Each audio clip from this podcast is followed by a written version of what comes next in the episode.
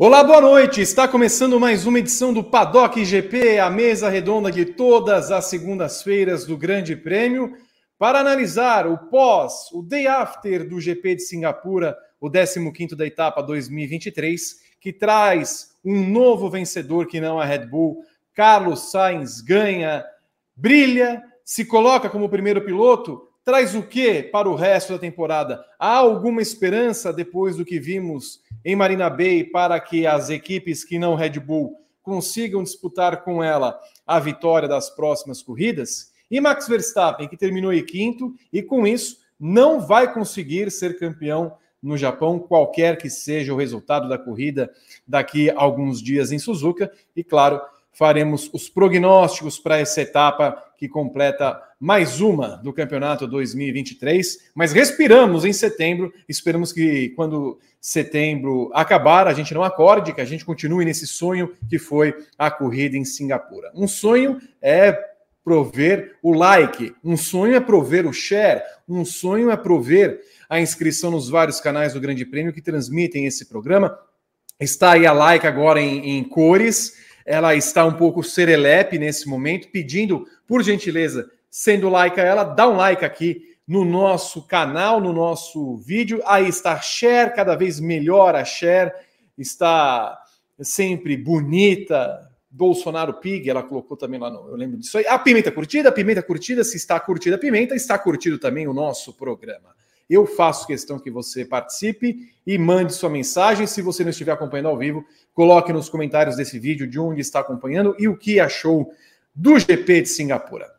Eu sou Vitor Martins e estão comigo nesta atração a maravilhosa Evelyn Guimarães no estúdio 12 do Complexo Grande Prêmio em Curitiba e Gabriel Curti, que está na sala 17 da sucursal do Rio de Janeiro. Além de Rodrigo Berton, que está alaranjado em seu, em seu introito na Vila Gustavo de São Paulo, que laranjão bonito, e vocês que fazem de novo esse programa bonito. Evelyn Guimarães, você gostou do GP de Singapura? Eu nem deveria perguntar isso, porque eu tenho certeza que você gostou, mas você achou a melhor prova do ano? Você está com esperança? Quais os seus comentários iniciais? Você tem um minuto para isso, porque você costuma. Vi, eu gostei, e aí eu gostei de tudo, e aí o Science foi assim, não sei o que lá mais. Eu quero concisão para que você não entregue tudo ao nosso telespectador, para que ele possa acompanhar depois do programa, tá, Evelyn? Boa noite. Tá bom, Vitor. Boa noite, Vitor Martins. Victor? Boa noite. Vitor? Que Vitor? Vitor. Que você já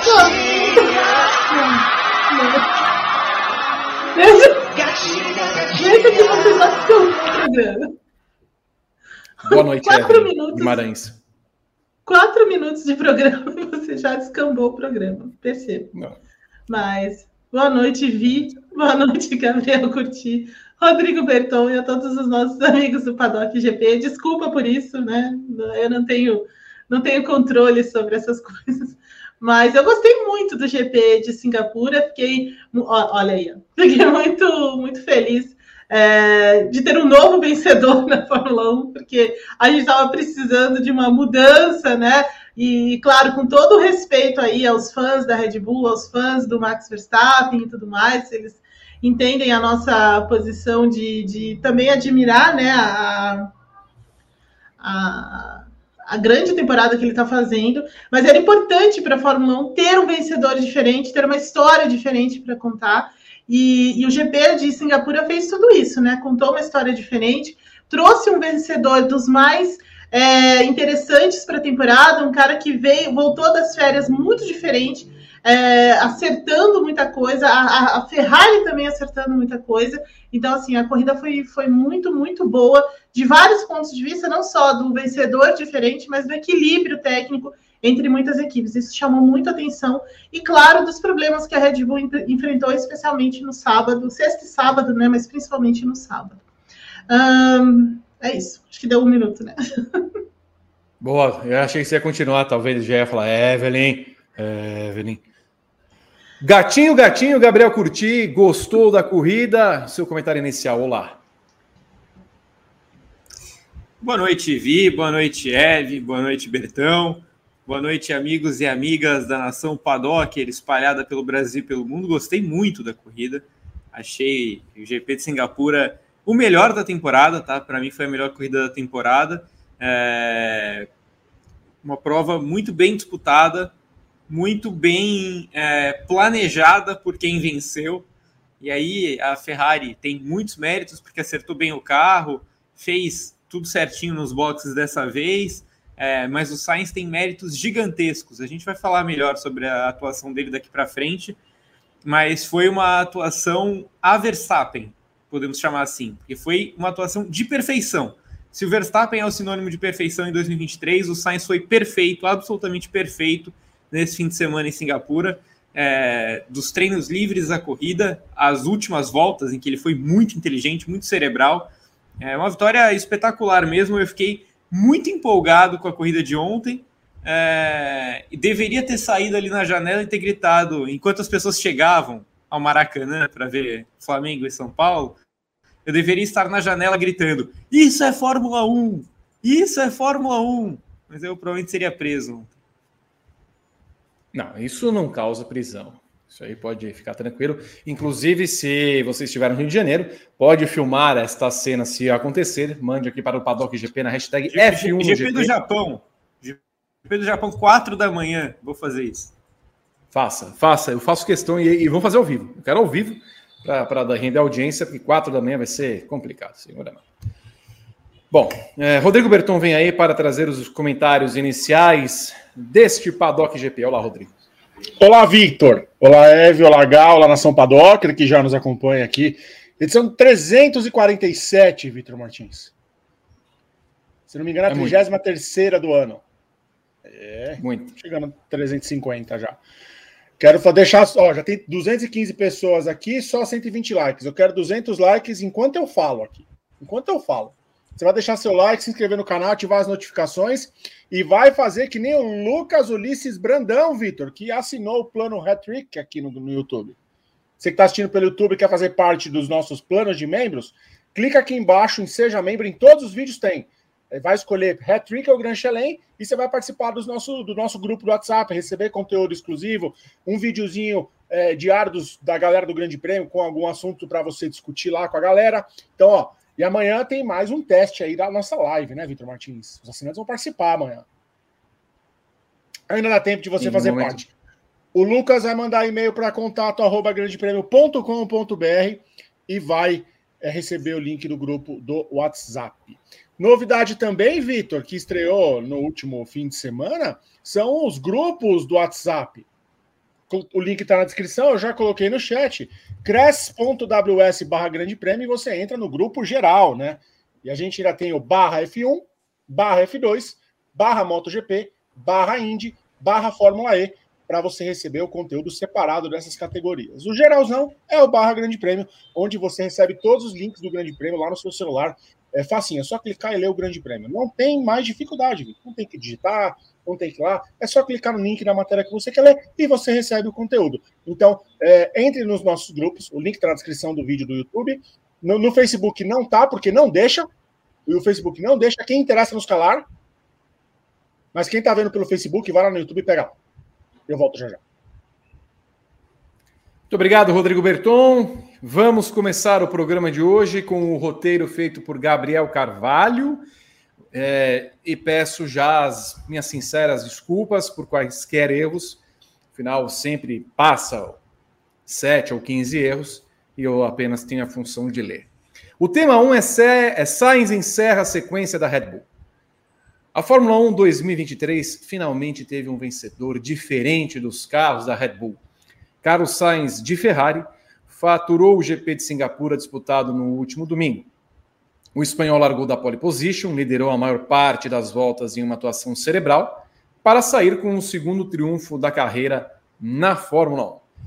Ex-companheiro de equipe de Sainz, Lando Norris somou mais um pódio ao terminar na segunda colocação, enquanto o heptacampeão mundial Lewis Hamilton se valeu do acidente de George Russell na última volta para fechar em terceiro. como já é tradição, a primeira pergunta que abre um programa pós-corrida é a seguinte, Evelyn Guimarães. O que achamos do GP de Singapura? Achamos o melhor GP é, da temporada 2023 da Fórmula 1. Uh, concordo bastante com o Gá nisso.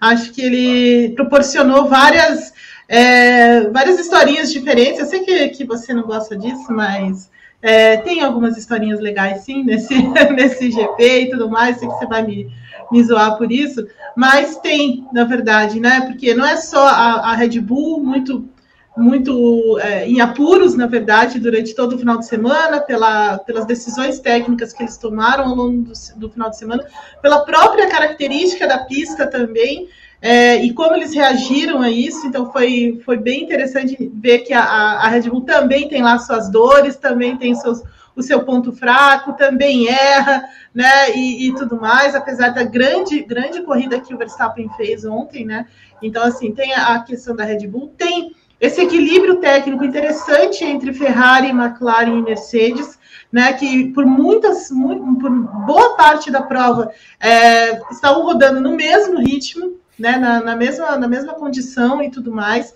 Então, assim, isso também dá uma. É, liga um sinal né, bom para o resto da temporada, porque, é, embora sejam carros muito diferentes, com características diferentes, né, de, e, e, até de força em determinadas pistas, porque, em tese, por exemplo, essa não era a melhor pista para a Ferrari. Né, a, Ferrari, a Ferrari não gosta de, de pistas como essa, né? Ela, ela se adapta melhor a pistas como Monza, pistas que têm trechos, grandes trechos de alta velocidade, eh, curvas de alta velocidade, e não é exatamente esse, aí o problema, né?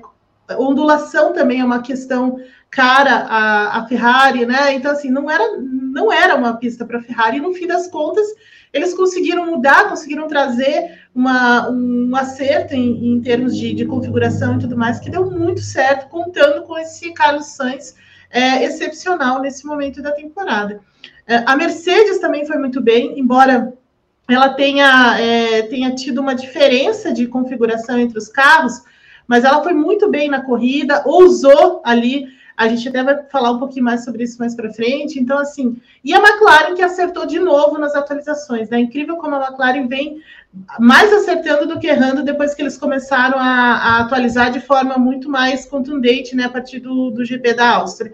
Então, assim, essas, essas três equipes é, são, são as grandes histórias desse, desse final de semana também. Além, claro, de Leon Lawson tirando o Verstappen na classificação, pontuando também ontem muito bem, praticamente garantindo a vaga dele, né? O Sérgio Pérez, não sei o que ele quis fazer com, com o álbum ali, e a FIA, né? Acho que a gente precisa falar da FIA também, então assim, tem muitas, muitas pequen... tem muitos pequenos detalhes além que, que vão muito além dessa vitória da Ferrari, de um novo, de um novo vencedor nesse final de semana. O que achamos do GP de Singapura, Gabriel? Foi uma ótima corrida, né? Como eu falei, para mim é a melhor corrida da temporada. É, até aproveitando esse gancho que a Eve deu é, nessa reta final do comentário dela, ter, terceiro segundo lugar do Lando Norris nas últimas seis corridas. É, em pelo menos três das outras duas, pelo menos duas das outras três, ele poderia ter ido ao pódio também, dependendo do que acontecesse no final de semana, que a McLaren fez muita besteira em alguns domingos. Mas é fato que nas últimas seis corridas a McLaren encontrou a, a solução para os seus problemas. Ela saiu de, sei lá, sexta força do grid, talvez que ela fosse, né, à frente só de Williams, Alfa Romeo, Alfa Tauri, Haas, é, e passou a ser uma candidata consistente ao posto de segunda força, né?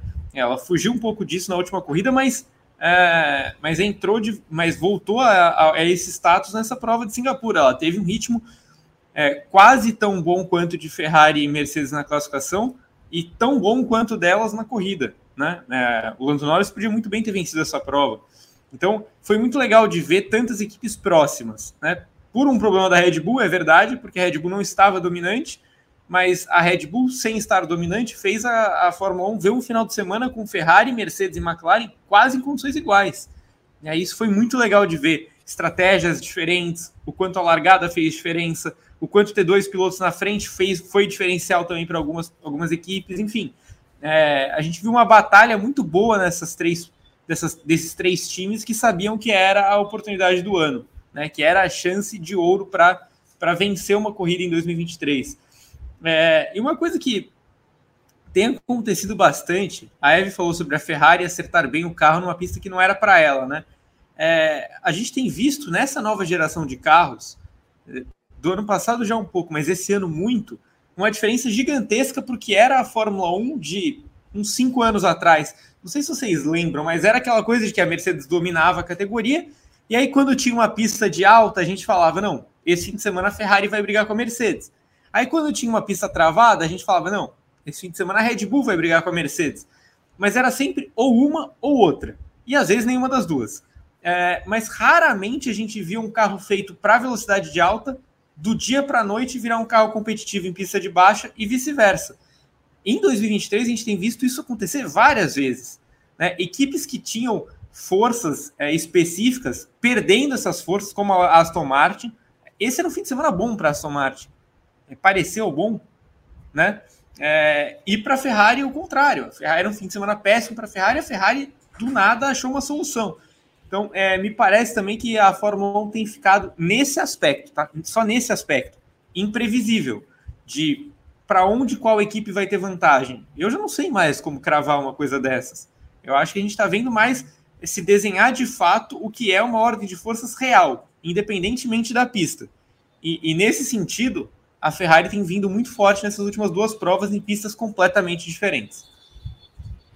O que é engraçado no final das contas, porque atesta o que o Gabriel está falando. Red Bull à parte, nós, de novo, nós temos 15 etapas do campeonato, sendo que você começa o campeonato como segunda força Aston Martin, passa de leve por uma prova pela Ferrari, vai para a Mercedes, depois passa de leve de novo para Aston Martin, vai para a McLaren e agora vem para a Ferrari com mais força.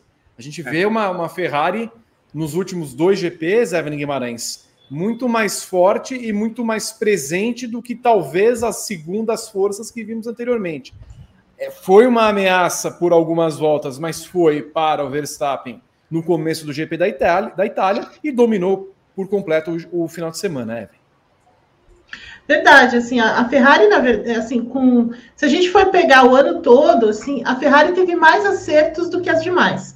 Nesse sentido, de quando ela leva uma atualização, quando ela faz, é, quando ela se mostra muito forte em algumas, é, em alguns elementos na pista, em alguns elementos do carro, mas por causa de alguns elementos da pista, ela é mais eficiente do que as outras. Né? Então, assim, porque é, eles fizeram pole e, e, conseguiram ali mudar um pouco a, a, a dinâmica da, da, Red Bull, né? Que foi o que aconteceu. Aconteceu isso no Azerbaijão, de certa forma, aconteceu isso na, na Itália e aconteceu isso também ontem, né? Mas ontem com muito mais domínio, muito mais assertividade, uma completamente diferente.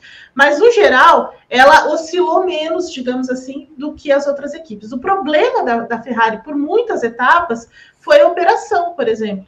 Né? Então, assim, o pit stop, a estratégia, é, como, como eles lidaram com algumas questões e o desgaste absurdo de pneus. Né? Então, assim, em algumas provas que eles tinham até chance de ir para frente acabaram é, limitados por conta desse desgaste de pneus e os erros dos pilotos, né? Então, assim, principalmente ali no caso do, do Charles Leclerc, né? Então, assim, é, em Miami, é, errou também é, na, na Holanda, enfim, então tem, tem muita, muita coisa nesse sentido, mas ela acertou em muitos momentos. E nessa parte, nessa segunda parte de temporada, com exceção ali da, da, da Holanda, em que eles sofreram mais, que eles tiveram mais problemas, especialmente o Leclerc, é bom dizer, o Sainz não teve tantos problemas quanto teve o, o, Leclerc, mas o Leclerc teve muitos problemas e tal. Mas aí, quando eles, quando eles colocam realmente um outro pacote, quando eles começam a entender melhor o carro, é, as coisas funcionam. E aí funciona tudo, né? Funciona a chefia, funciona a operação, funciona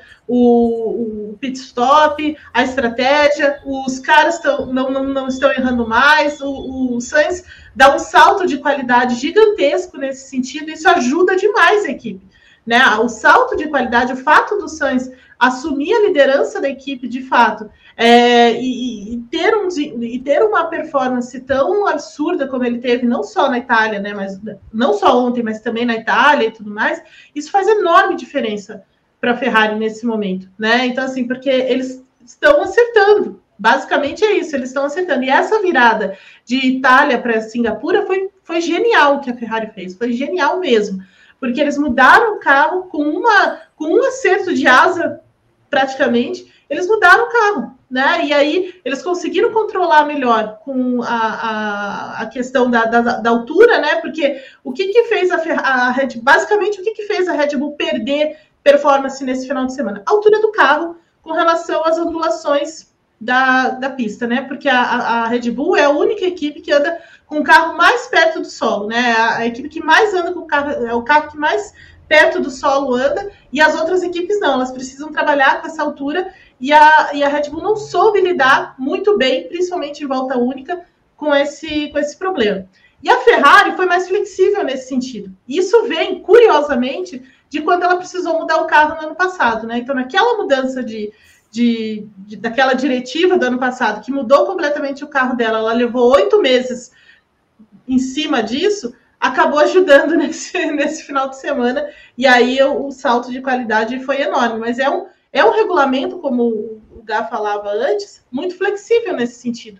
Né? Mas você tem que ter uma base muito forte para fazer isso, para você mudar pequenas coisas e dar certo. Né? Então, assim, nesse ponto de vista, a Ferrari está sendo muito inteligente em se preparar muito bem, porque para essa corrida ela se preparou tão bem quanto ela se preparou para Monza, por exemplo.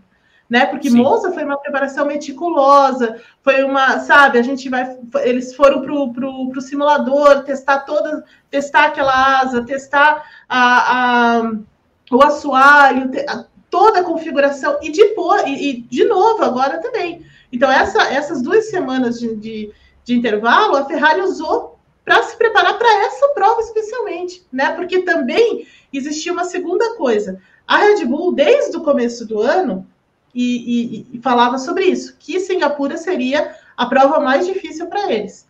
Então, talvez alguém acendeu a luz lá dentro da garagem da Ferrari e falou: a gente tem que capitalizar em cima desse, desse momento. E, e, foi isso que aconteceu. Então, a Ferrari se preparou muito bem de novo e, e, tomou todas as decisões acertadas e ainda contou com esse infortúnio da, da, da Red Bull, que foi muito pior do que eles imaginaram, imaginavam inicialmente.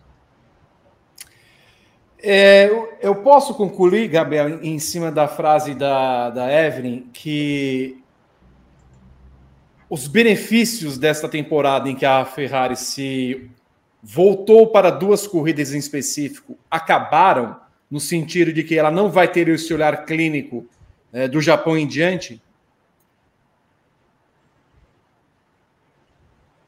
É, talvez sim, é, porque foram realmente duas provas específicas em que a Ferrari é, sabia que precisava dar uma satisfação, entre algumas aspas, para o seu torcedor, né, que era, era o GP da Itália, então ela se preparou é, basicamente a gente até falou isso aqui, né? A Ferrari meio que, se ela pudesse trocar o vice-campeonato por uma vitória na, na, em Monza, ou um pódio até em Monza, ela fatalmente faria isso. Né? A Ferrari não passa por problemas financeiros, ela quer, ela quer fazer um bom resultado consistentemente, mas se puder fazer na frente dos torcedores, para ela vale muito mais. É... E Singapura era o que a Eve falou, era uma prova que se sabia que a Red Bull sofreria, pelo que a própria Red Bull falava, né? Nem era uma coisa que vinha muito de fora, vinha mais de dentro para fora mesmo. A Red Bull é, é, sabia que teria dificuldade. Então as outras equipes sabiam que elas tinham de aproveitar, né? Se eventualmente fosse acontecer alguma coisa, poderia ser lá. E a Ferrari se preparou para aproveitar a oportunidade que ela teve. É, o problema para a Ferrari é que provavelmente isso que ela usou em Singapura, ela só vai usar de novo em Las Vegas, né? É, é, é são características de pista muito diferentes daqui para frente. Você pega os circuitos que a gente tem pela frente, Japão, Estados Unidos, Catar, México, Brasil, Abu Dhabi. É, nenhum tem nada a ver com o que a gente viu em Singapura, sabe? A única semelhança é correr de noite, né? A gente vai ver mais duas vezes, mas é... tirando isso, tem pouca semelhança, né? Las Vegas não. Las Vegas é uma pista mais travada, uma pista mais complicada. É, o Bruno está falando sobre as características de Monza. Sim, Monza a gente vai ver coisas mais parecidas, um pouco mais parecidas, tanto em Austin quanto no Japão mas não é o mesmo acerto. Não é o mesmo acerto. O acerto para Mônaco, ele é um acerto muito peculiar. Eh, para Mônaco, desculpa. Para Monza, ele é um acerto muito peculiar por se tratar da pista mais rápida do calendário. Né? É, e a Ferrari fez um acerto lá em que ela sacrificou muito em alguns determinados pontos da pista em que talvez ela não possa fazer em, no Japão e nos Estados Unidos, principalmente no Japão.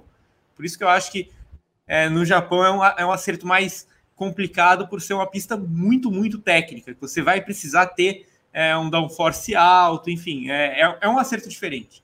Né? Então, é, vai ter de ser corrida a corrida, e aí a gente vai cair de novo naquela discussão que a gente teve antes das férias. Antes das férias, a Ferrari falava que tinha desistido de 23 e começado a pensar em 24. E a gente volta a essa discussão. Vale a pena a Ferrari continuar pensando em 23 para eventualmente tentar mais alguma coisa, conseguir um vice-campeonato? Dessa vez eu respondo que vale a pena. Vale a pena. Porque a Ferrari encontrou um caminho. A Ferrari encontrou um caminho. E, e pensar em 23, na minha visão, não é sacrificar 24 porque é uma continuidade. É um regulamento que vai seguir muito próximo. Eu sempre falei muito aqui disso, que eu nunca comprei muito esse papo de você abdicar de um ano, porque o ano seguinte, em geral, é uma continuidade do que você apresenta no ano anterior, a menos que o regulamento seja praticamente rasgado. Não é o caso. O regulamento muda pouco. Então, para a Ferrari, vale a pena você partir de um ponto muito melhor em 23 do que ela tinha antes, tá? Então, se eu fosse a Ferrari, eu continuaria pensando corrida a corrida eu continuaria evoluindo e tratando a SF23 para vencer as corridas, né? Para buscar vencer talvez seja difícil, mas para buscar as vitórias, para tentar, para bater de frente com a Red Bull, vai que acontece de novo, né? Então é, eu acho que a Ferrari deve pensar ainda nesse ano. É, se ela pensava só em 24, volta atrás, pensa corrida a corrida, porque eu concordo com a Eve e com você, Vi. A Ferrari tem tudo para para assumir esse posto de segunda força mais frequentemente, porque de todas essas equipes, de todos esses essa, de toda essa montanha russa de troca de segundo lugar, é a primeira vez que a gente vê alguém ser a segunda força com contundência. A Ferrari foi quem foi mais contundente para ser a segunda força. De fato. Evelyn Guimarães, Carlos Sainz, ele era o cara que merecia de fato a vitória nesse final de semana? Alguém merecia mais do que ele? Não, ele merecia a vitória mesmo, porque ele começa o final de semana muito forte, né? Dos treinos livres, é, e, e, assim, e liderando a equipe, né? Na verdade, o, o Carlos Sainz está liderando a, a, Ferrari, liderando a, a, parte técnica, o acerto, né? O, até o Charles Leclerc falou isso depois da corrida de ontem que eles mudaram o carro um pouco para ver se o, o, Leclerc se adaptava, né? Porque ele está dizendo que desde que voltou das férias ele já não consegue mais andar com o carro, o carro sai muito de frente, ele não gosta muito do carro assim e tudo mais, e o carro estava saindo muito diferente nessa pista, mas era uma coisa que se adaptava mais ao estilo de pilotagem do, do Carlos Sainz. Mas o Carlos Sainz também passou parte das férias dele dentro da equipe. Né? Então, assim, por muitos. É, é ele estava falando sobre isso ontem. Então, assim, por muitos, por muitas, é, por muitas semanas das férias, ele ficou lá na equipe. Né? Então, entendendo o que tinha acontecido, é, buscando assim entender a evolução dessa equipe, o quanto ele poderia tirar disso em, alguns, em algumas pistas que seriam mais difíceis, né? De você entender o carro junto com essas novidades, essas pequenas novidades que a Ferrari estava trazendo. E, na verdade, fez muita diferença. Então, quando chegou aí em, Singapura, ele também se preparou bem para essa corrida. Ele também chega lá muito forte, entendendo esse acerto, entendendo, as, entendendo os elementos que a Ferrari mudou para se adaptar à pista. Então, no, o carro dele, todo, toda a configuração funcionou muito bem inclusive saindo mais de frente do que o do que ele até ele né, do que ele gostaria mas isso foi fundamental para para a performance geral da, da equipe. Então, assim, ele liderou de fato a equipe, ele se colocou como esse cara referência dentro da equipe pela preparação, pelo maior entendimento técnico que ele está tendo dentro da equipe, na, na, sabe, na abordagem com o engenheiro, com, com o mecânico, com todo mundo. Então, assim, ele está fazendo um trabalho bem diferente, por exemplo, de outros pilotos, né? De outras é, enfim, um, método um pouco mais é, de mergulhar mesmo nisso, e isso está fazendo diferença. Então, assim, e nesse final de semana, ele chega mais, mais forte também por causa disso, né? Então, ele lidera treinos, ele crava aquela pole no final, que foi por milésimos, né? Tanto da Mercedes quanto do próprio, do próprio Leclerc, mas porque foi uma volta muito precisa, muito limpa, em que ele conseguiu é, o melhor momento de pista e tudo mais. Então, assim, isso reflete muito na concentração, na dedicação que o cara está tendo em cima daquilo ali, na melhor fase que ele mesmo disse estar vivendo dentro dessa, dessa Ferrari, que abriu um pouco, uh, abriu um pouco a, a para ouvir os pilotos, né? Porque essa era uma grande reclamação até do Matia Binotto, né? Que não se ouvia muito os pilotos e nesse momento eles estão ouvindo mais. E no caso do, do, do, do, do Sainz, que já é um cara mais técnico mesmo, né? Já é um cara que gosta mais de dados, de, de mais minucioso e tudo mais, fez a diferença. Então, assim, ele, pra, é, ele merecia de fato essa, essa vitória. A largada foi muito boa, ele conseguiu segurar a Mercedes, ele conseguiu segurar o companheiro de equipe, ele foi muito inteligente ao longo da corrida, ele já tem, todo mundo, né, ele é conhecido por isso, né, por, por ser muito inteligente, por ter uma leitura boa de corrida, de entender aquilo que acontece à sua volta, mas tem uma coisa no Sainz que eu acho que é, é crucial, é a frieza.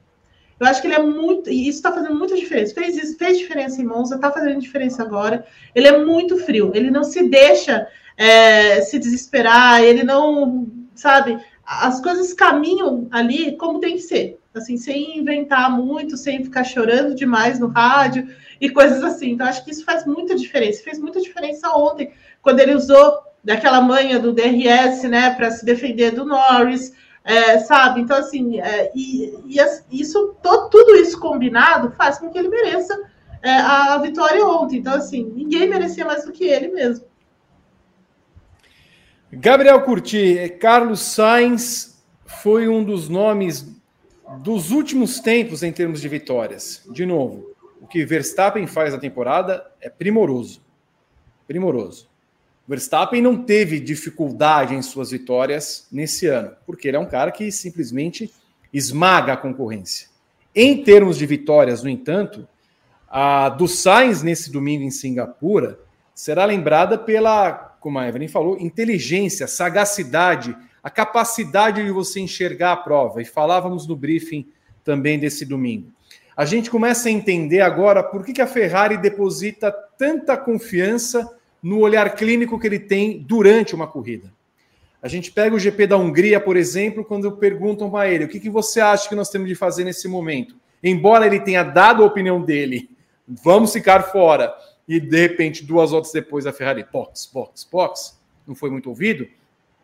A Ferrari pede a opinião dele porque ele está absolutamente antenado com o que está acontecendo. Ele sabe o, o desempenho dos pneus, ele sabe o que está acontecendo na corrida, ele sabe como é que ele pode agir em, em situações do plano alfa ou do plano Sierra, o plano Sierra, mas ele sabe.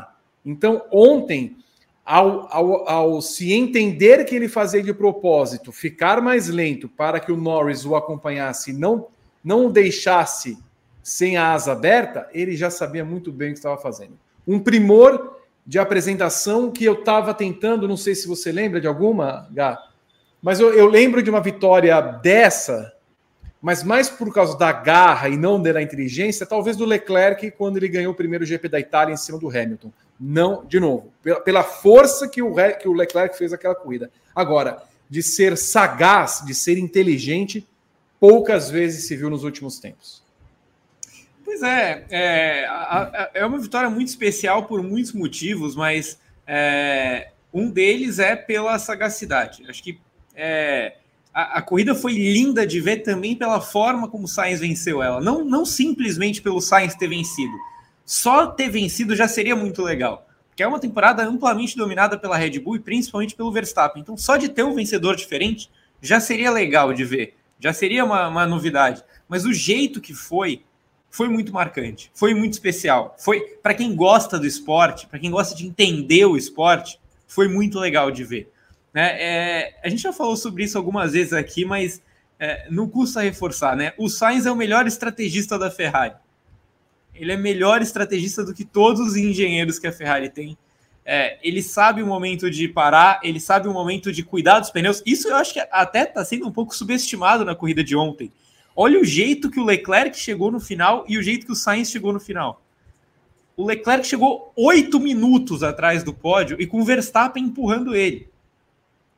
E o Sainz venceu a corrida. Né? É, por que, que isso aconteceu? Porque o Sainz cuida muito melhor do equipamento que o Leclerc desde sempre, mas dessa vez porque o Sainz sabia que ele estava correndo em rua.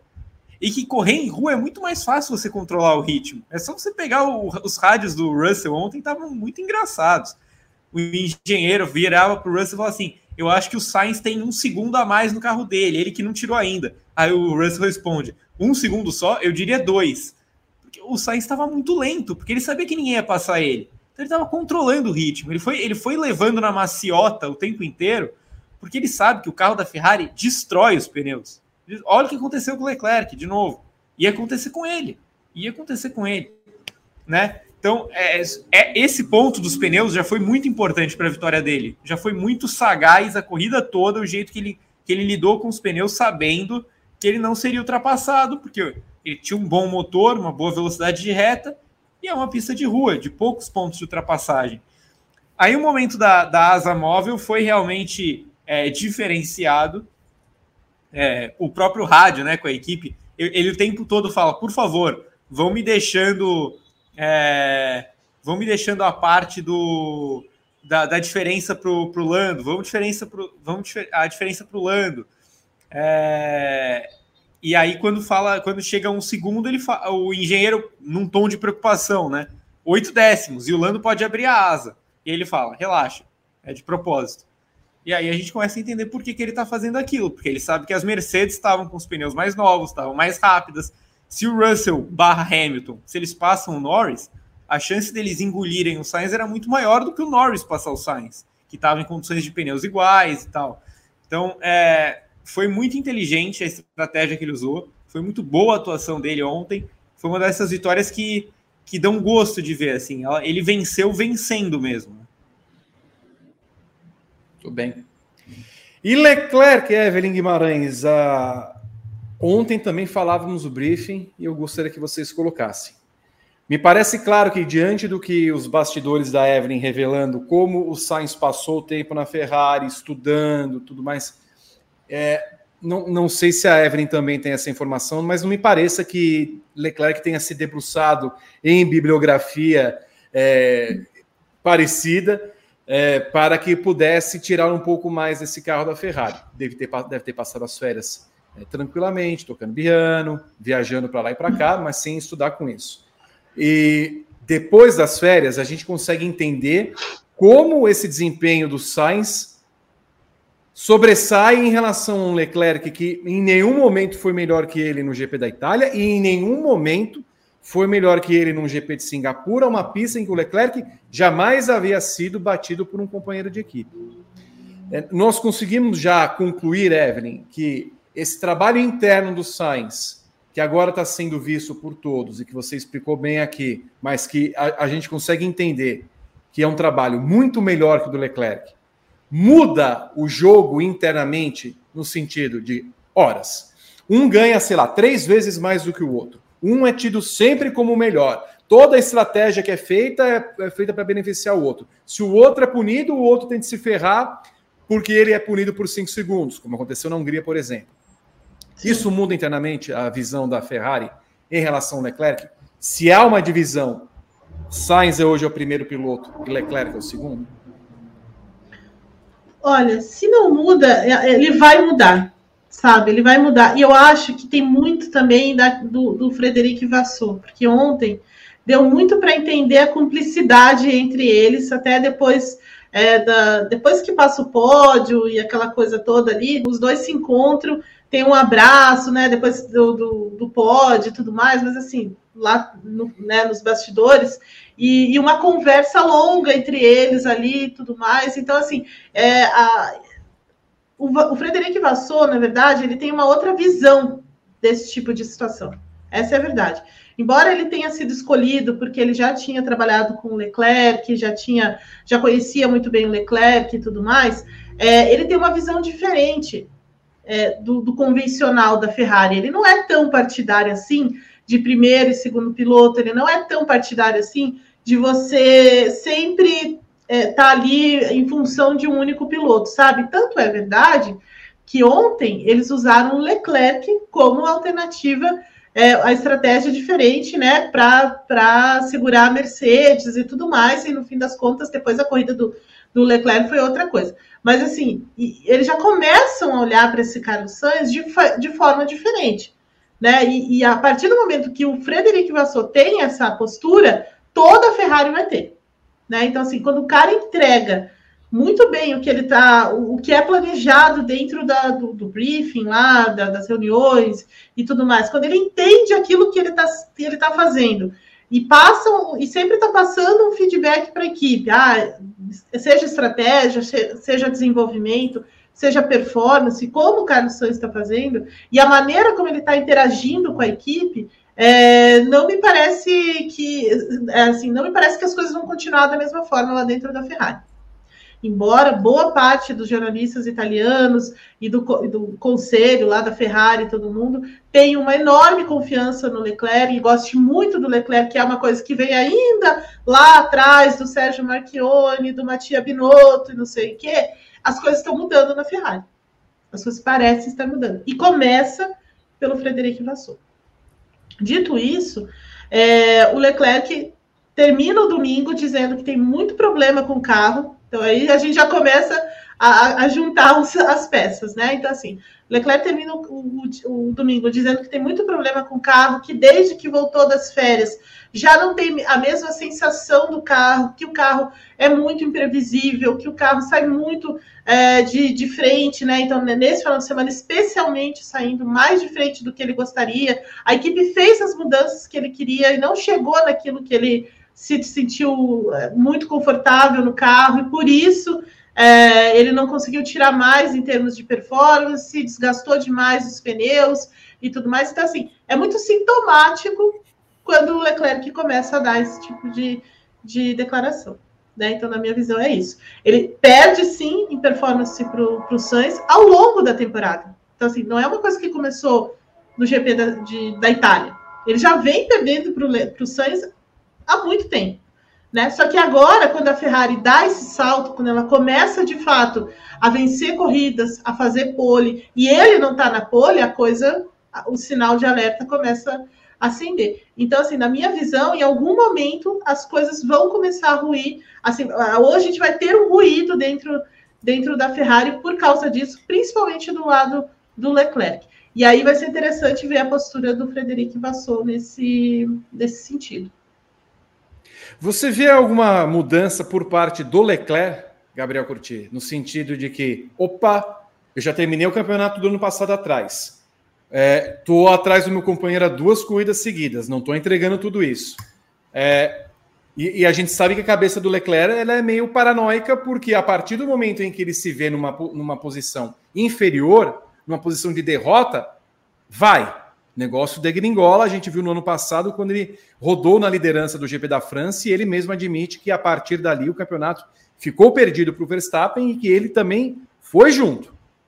Pode acontecer a mesma coisa? É, é em, em 2021, né, quando o Sainz chega na Ferrari, o Sainz termina o campeonato na frente do Leclerc, uma disputa mais apertada. Em 22, o Leclerc vai muito melhor que o Sainz, principalmente na, na primeira metade de temporada, né? O Sainz é irreconhecível no primeiro semestre do ano passado, e não se adapta ao carro de jeito nenhum. E, e o Leclerc, durante aquela primeira fase, disputa o título com o Verstappen de fato, né? É, e aí, no final da temporada, o Sainz se recupera, mas ainda o Leclerc termina à frente dele. É, em, em 23, né, 20, 21 foi o que o, que o Sainz chega, fica na frente dele. Mas em 23, de novo, o Sainz está na frente do Leclerc, pela segunda vez em três anos, é, repetindo a mesma, a mesma receita de, de 21, se a gente parar para ver, que é a regularidade, é a regularidade, tá?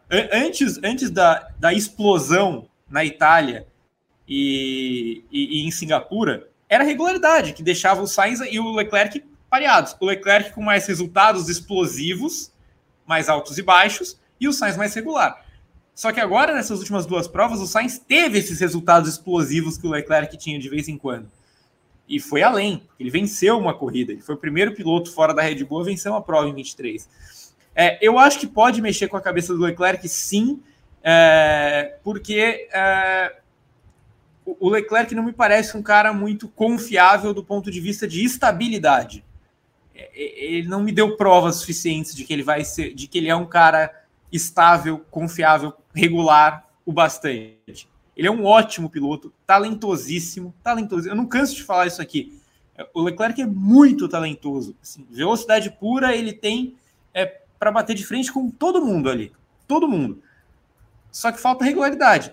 Falta regularidade. Às vezes, às vezes ele entra numa espiral negativa, às vezes ele entra em desespero, às vezes ele entra num processo até de autossabotagem. A gente já viu várias vezes o Leclerc é, e, a gente vai falar sobre o Russell também, tá? Porque acho que eles se, se parecem muito nesse aspecto.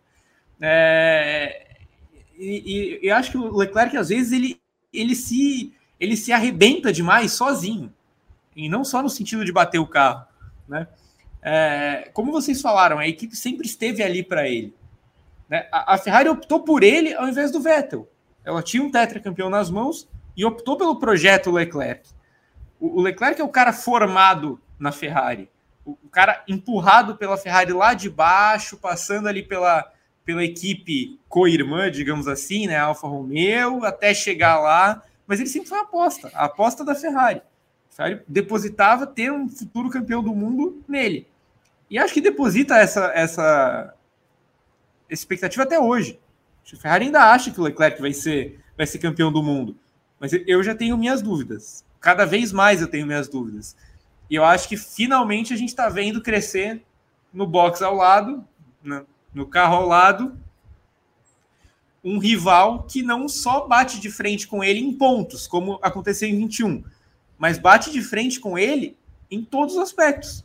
O Sainz tem sido tão rápido quanto o Leclerc em classificação várias vezes, nesse, da, da metade da temporada passada para cá. Várias vezes ele tem ido tão bem quanto o Leclerc em classificação é, tem lidado melhor com, com situações de corrida. Agora, dito tudo isso, eu acho, que, eu, eu acho que o Leclerc foi bem na Itália e foi bem em Singapura. O problema é que o Sainz foi muito bem. E aí é ver o quanto o mental do Leclerc vai aguentar isso. Eu acho, eu, eu gosto da atuação do Leclerc em Monza e gosto da atuação dele ontem. Acho que ele foi muito importante para a vitória do Sainz, porque ele larga bem, ele segura os caras um tempo. É, é sacrificado nos boxes, né? Porque para todo mundo junto e aí não tinha o que fazer. É, a Ferrari teve de fazer uma parada dupla, ele acabou perdendo as posições. É, então eu gosto da atuação dele ontem, gosto da atuação dele em Monza. Mas o Sainz foi melhor. E aí é ver é, o que, que, vai acontecer com ele daqui para frente no Japão. Se eu tivesse de apostar hoje, eu acho que o Sainz termina a temporada na frente dele. E aí isso pode mudar o jogo interno da Ferrari. Tema 2 aqui, Red Bull, o que aconteceu? pela primeira vez em 2023. A Red Bull perdeu.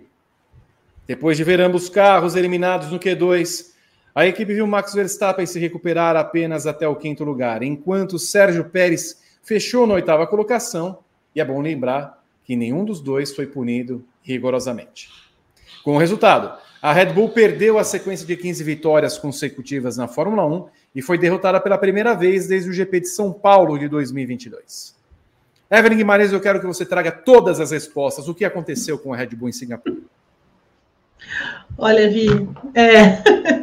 eu não tenho todas as respostas, mas assim, dá para a gente. O que, o que a gente pescou, digamos assim, das, das entrevistas ali de, de, de Christian Horner, principalmente, mas do Verstappen, e as questões todas nesse final de semana, né? Então, basicamente, a, a Red Bull errou o acerto do carro, né? dentro para as características dessa pista. Como eu falei antes, a Red Bull é o carro que anda o mais próximo do solo, né? De todas as equipes, ela é a única que consegue andar muito, muito perto do, do solo pela próprio, pelo próprio desenho do carro, pelo estilo de, de, de performance de aerodinâmica que o Adreninho deu para o carro. Então, eles conseguem fazer isso e aí conseguem algum tipo de flexibilidade dependendo da pista, né, e tudo mais. Mas nessa pista especialmente, eles tiveram de mudar um pouco essa altura por causa é, das zebras, por causa de algumas ondulações que estavam muito acima, muito maiores do que em outras pistas. E isso bagunçou o coreto lá dentro da, da, da Red Bull, eles tiveram que mudar muita coisa, eles até levaram para essa pista pensando nisso, e aí a gente volta naquela questão que o Gá falou, eu falei antes, que a, que a Red Bull já sabia que teria problemas nessa pista, por conta dessas características. Então, eles levam um assoalho novo, eles levam uma asa nova, né? Eles mudam ali as bordas deles para conseguir melhorar um pouco e criar um pouco mais de, de, de downforce, né? Melhorar esse downforce e tudo mais, mas não funciona. Simplesmente não funciona. Chega lá e não funciona. E aí, pior, né? Esse mal, é, essa má decisão em termos de configuração afeta o comportamento dos pneus. Então, o que aconteceu na sexta-feira, mas principalmente no sábado, foi que eles não conseguiram colocar os pneus é, na janela correta. Isso explicou muito a, a, queda de performance do Verstappen e também do Pérez, né? Porque eles não simplesmente não conseguiram. O carro estava escorregando demais ao ponto de chegar o momento em que o Verstappen diz para a equipe: olha, o carro sai de frente, sai de traseira. É, se desse para sair de lado, saía de lado também. Então, assim, o carro estava completamente maluco por causa dessa, dessa mudança, dessa mudança. No dia seguinte, eles conseguiram ainda alterar algumas coisinhas, né? Ali, mesmo que a gente né, tenha tido pouco tempo, mas o fato do carro andar num ritmo diferente da classificação, com mais combustível e tudo mais, e aí com os pneus duros, depois pneus médios, como eles tentaram fazer, as coisas melhoraram. Daí, quando voltou mais ou menos aquilo que eles que, é, que normalmente a, Ferra, a, a Red Bull anda, o Verstappen conseguiu então colocar, né, colocar uma performance maior, sobretudo na segunda parte da, da, da, corrida, né? Na segunda parte ele realmente voou, porque daí o carro ficou muito, muito próximo daquilo que ele é habitualmente. Mas até chegar nesse ponto, a Red Bull sofreu muito por causa dessa combinação. A configuração é, ruim, a configuração errada, né? A decisão errada em termos de configuração que afetou o desempenho do, dos pneus. Inclusive, a Red Bull teve que até voltar atrás com esse, com esse assoalho, né? Então, no, ali antes de começar a classificação, o Verstappen fala: não tem jeito, a gente vai ter que voltar atrás, vamos colocar o outro, o, o, o que eles usaram em Monza, vamos, e aí eles mudam toda a parte traseira do carro para tentar é, conseguir alguma, alguma aderência na parte traseira, que era o que o, o Verstappen estava reclamando muito. Mas mesmo assim não deu certo, né? Mesmo assim foi ruim.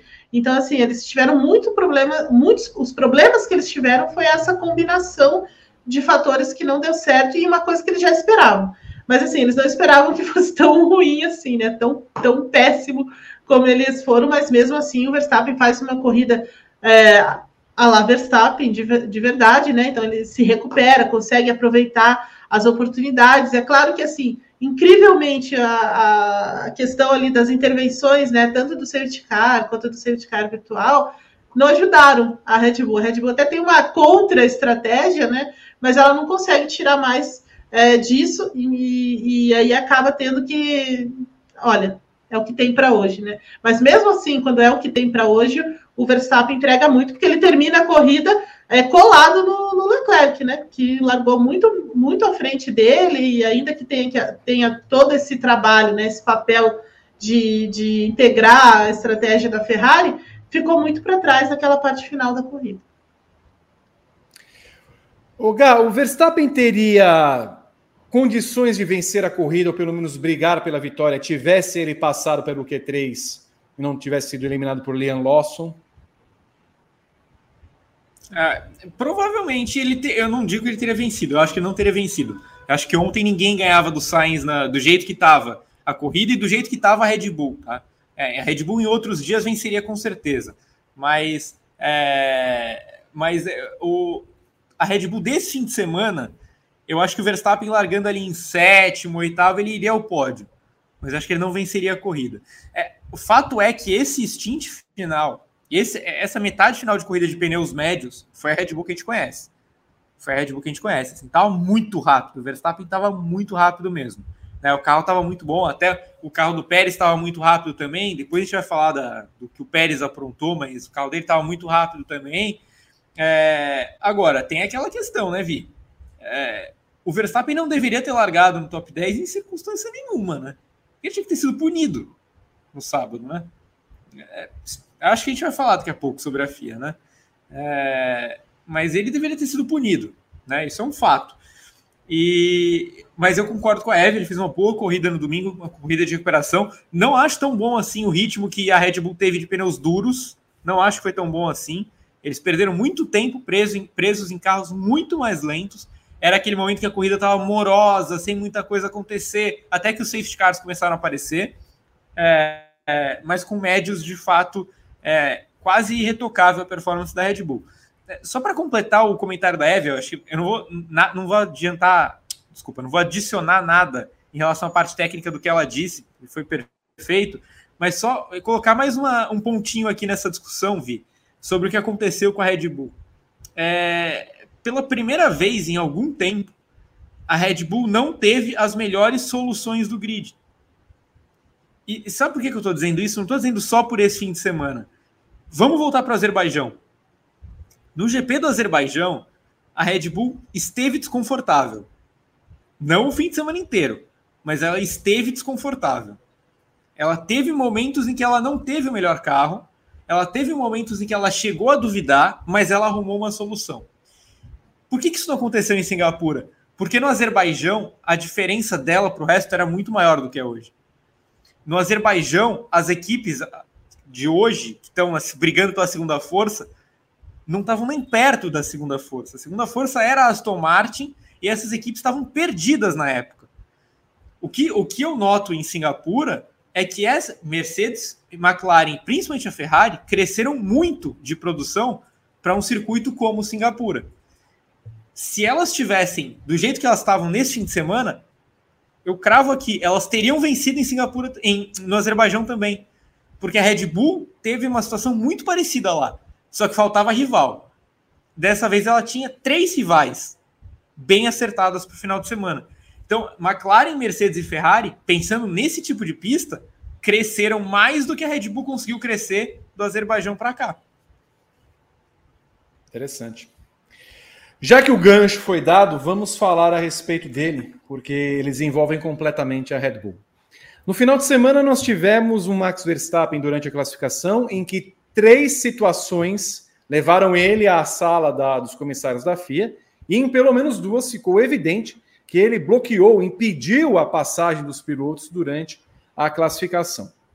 Na sala e depois das explicações, os comissários da FIA surpreendentemente aplicaram apenas duas reprimendas ao piloto holandês, que por isso manteve a 11 colocação no grid de largada. Ele poderia se aplicar as três punições, como costuma é, aplicar a FIA, largaria na vigésima colocação, 19 depois com, com a saída do Stroll, que não correu. É, Sérgio Pérez, durante a corrida, é, acertou basicamente Alexander Albon, tirando do piloto tailandês a chance de pontuar mais uma vez com a Williams. Ele terminou em oitavo, foi à sala dos comissários, foi considerado culpado, levou cinco segundos de punição e absolutamente nada mudou para ele. Chama um terceiro ponto à questão, que é o que aconteceu com Lewis Hamilton no GP da Itália, em que ele acerta Oscar Piastri, tira o Piastri da chance de pontuar, mais uma vez, é aplicada uma punição para ele e a punição não serve absolutamente nada, porque ele termina na sexta colocação. E na corrida de domingo, Hamilton passou por fora deliberadamente é, Russell e Norris, ficaria ali em quarto, em terceiro, não fosse o pessoal, escuta, devolve a posição, meu filho, porque. Só que tem um outro ponto. Digamos que ele não devolvesse a posição, provavelmente ele teria cinco segundos ali aplicados ao seu tempo de corrida. Se a gente for colocar na prática, Vale a pena perder cinco segundos? Por quê? Porque ele teria a pista livre, conseguiria fazer o que ele fez na Itália, abrindo cinco segundos de diferença, e não ficando preso atrás de pilotos em que ele poderia ter os seus pneus desgastados, ter a sua prova comprometida e ter a performance atrapalhada. No final das contas, ao fim e ao cabo, é, primeiro eu vou pegar a questão da Red Bull para depois falar sobre o sistema de punições, tá? Evelyn e Gabriel. A Red Bull é beneficiada pela FIA? Quando se fala em FIA Bull, Evelyn Guimarães, as pessoas estão corretas? Não é apenas e simplesmente uma teoria da conspiração? Olha, pelo, pela forma como a FIA vem agindo, você pode concluir isso sim. Né? Então, e, e, aí eu vou adicionar mais um caso que eu achei assim uma aberração, né? Nessa, nessa. E aí a gente vai falar bastante sobre as, a conduta aí da, da direção de prova barra comissários de prova. É, então, assim, eu acho que a, a FIA passa, passa pano sim, no momento em que, assim, olha, é, no caso, por exemplo, na, do sábado, né? O Tsunoda e o Max Verstappen. Então, o Max atrapalhou, bloqueou, né? O, o Tsunoda e tudo mais, aí foi, vai lá para essa linha dos comissários e simplesmente assim, você precisa, no caso da federação, você precisa mandar uma, uma oficializar essa reuniãozinha, né? Olha, vai ser tal hora e tudo mais aqui, tá oficial. Eles colocam que, né, na sala de imprensa aparece lá o documento e tudo mais, ó, vai se reunir, né? Mas não. O que, que eles fizeram? Eles mandaram um zap zap, né, uma mensagem de WhatsApp para o Franz Tost e falou: Ô, Franz, se você não tiver muito problema aí, você pode dar uma passadinha aqui? Mas o Franz Tost, na, na loucura que é depois da. Ele nem viu essa mensagem. Então, assim, ninguém foi. Não foi o Tsunoda, não foi o, o representante da AlphaTauri, não foi o Franz Tost lá na salinha. Entendeu? Já começa por aí o problema. Então, assim, é um problema isso. Né? Quando a FIA não tem um, um critério. Né? Não, nem ela né? Então, assim, por exemplo, quando foi o caso. E isso, a justificativa, peraí, a justificativa da FIA. que aconteceu isso? Porque antes tinha acontecido a questão lá com o Lance Stroll, né? Então, assim, bateu e não sei o quê. E aí eles chamaram, a, queriam falar com o representante da Aston Martin e mandou um zap para ele, mas ele estava no centro médico lá com o Lance Stroll. Então, já, já que eles fizeram isso para eles, eles podiam muito bem fazer para AlphaTauri. Ah, francamente, né? Então, assim, é, é, é várzea, é como é o teu, teu o título seu, das coisas que você faz no teu blog. Então, assim, é, é, é, é várzea, né? Então, assim, não tem critério, não tem uma, uma, uma regra muito bem definida do que vai acontecer, um protocolo, né? Não, não existe protocolo né, para as coisas que, que vão acontecer. E quando, e quando é recorrente as situações com, envolvendo a Red Bull e uma situação bizarra dessa, é claro que assim, se você for pensar bem, o Franz Tost, mesmo que ele tenha ido lá e tudo mais, ele não vai, ele não vai apresentar uma, é, sabe, um, uma reclamação Verstappen por causa das equipes, e ok. Né? Mas quando eles agem dessa forma, eles abrem um precedente para as coisas que, que todo mundo pode pensar. Então, assim, pode pensar sim que existe, que está passando pano. Quando eles passam pano para o Verstappen, que ficou 18 segundos, gente, 18 segundos parado no pit lane, sem nenhum problema, cara, sem nenhum. É, exato. Então, assim, por quê? Não levou nenhuma punição, nenhuma chamada, uma reprimenda sobre isso. Bloqueou o outro outro piloto. Nada. Não chamaram nem o cara da equipe lá para se defender. Então, assim, é, é, vai abrindo precedentes, vai abrindo precedentes. Então, a gente pode sim é, começar a pensar nessas coisas, porque por causa da, da, da, forma como a, como a FIA age, né? Que é extremamente incompetente, a gente já falou sobre isso antes, né? Então, assim, é de uma incompetência atroz para o maior é, campeonato, né? O que se diz o maior campeonato do esporte motor, em que eles não têm é, segurança para punir as pessoas e cinco segundos, francamente, né? Então, assim, é, é, um precedente é um precedente perigoso que a FIA abre e já não e não é de hoje, né? Gabriel Curti, há elementos, a gente pode, diante de tudo isso, ver que a FIA teme em punir a Red Bull, e se teme, por que teme tanto a Red Bull? É, eu acho que a gente tem que separar os, tem de separar os, os acontecimentos do fim de semana em dois aqui, porque o caso do Pérez é, é, é, o próximo assunto do nosso programa, que é o jeito que a FIA pune todo mundo nesse caso. Esse caso do Pérez, para mim, é o mesmo caso do Hamilton com o Piastri na Itália, inclusive é, me deu dor de cabeça nas redes sociais, porque eu fui falar que Pérez tinha que a, FIA tinha de punir com mais rigor, né? Aquela história, não, você torce por então para o Hamilton. Aí eu falei, não, assiste lá o programa, porque eu falei a mesma coisa duas semanas. Eu falei a mesma coisa dois paddocks GPs atrás. Daqui a pouco a gente fala sobre isso. sobre como eu sou a favor da volta do drive-thru, do stop and go. Isso se não for na canetada mesmo, colocar o cara atrás do cara que ele bateu. Adoraria que isso acontecesse.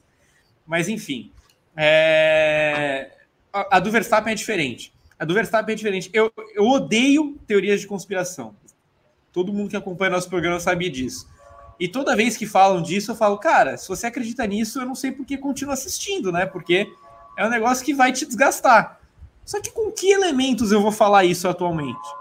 Porque, assim, o que aconteceu sábado foi muito grave. Foi muito grave.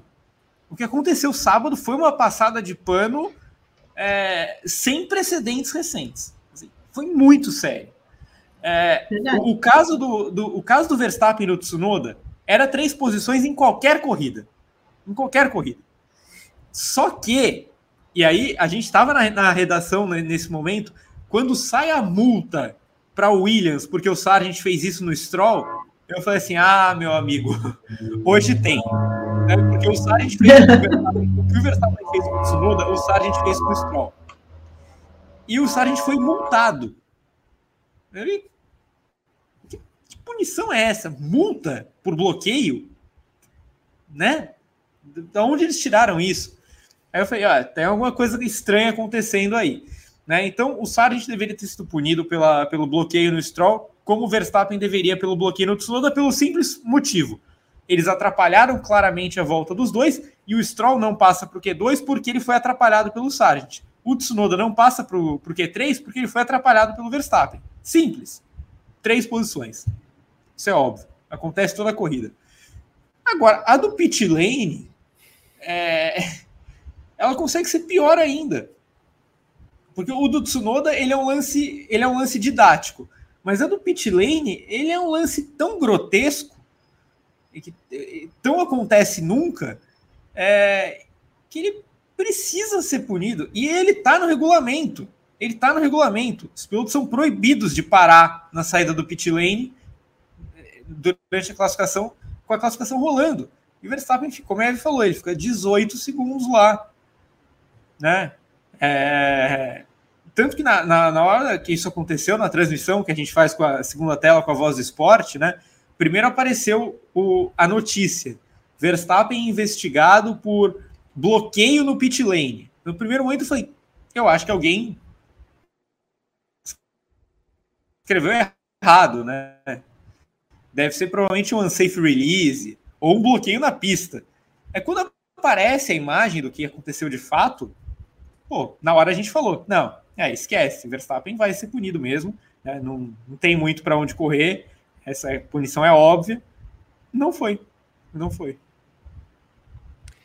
Bom, e assim, e no final das contas, a gente não entende esse medo o, o, o, o que esconde a FIA? O que que, o que que viram os comissários da FIA, o Mohamed Ben Sulayem, ter feito para que ninguém é, puna Verstappen nem Pérez de acordo com as coisas? Né? Porque já é, não é a primeira vez, não é o primeiro caso, não é o primeiro caso, não é o primeiro caso.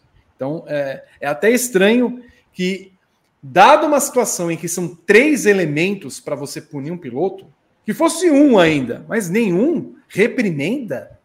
Que a gente sabe que se fosse um outro piloto qualquer, se é um Sargent, se é um Stroll, se era o, Lafi, o Latifi o ano passado, se era qualquer outro, é, é, é punição com a vida, é largar dos boxes, é, é masmorra. O que, que acontece que assim. É, é, e assim, e de novo, aí isso faz também levar, Evelyn, porque, de novo, é, mais uma vez, a gente obviamente é contra a teoria da conspiração, a gente não, não tem elementos físicos e, e, e, e, claros de que coisas foram manipuladas, mas assim, as corridas de Fórmula 1 estão sendo manipuladas pelo menos há dois anos na categoria, por causa da FIA. O resultado de 2021, falta de desclassificação do próprio Verstappen naquele GP da Arábia Saudita, a forma como foi conduzida a questão do Michael Masi, tudo que vem sendo feito. E outra, a gente não pode esquecer disso a, a Red Bull estourou o teto de gastos da Fórmula 1.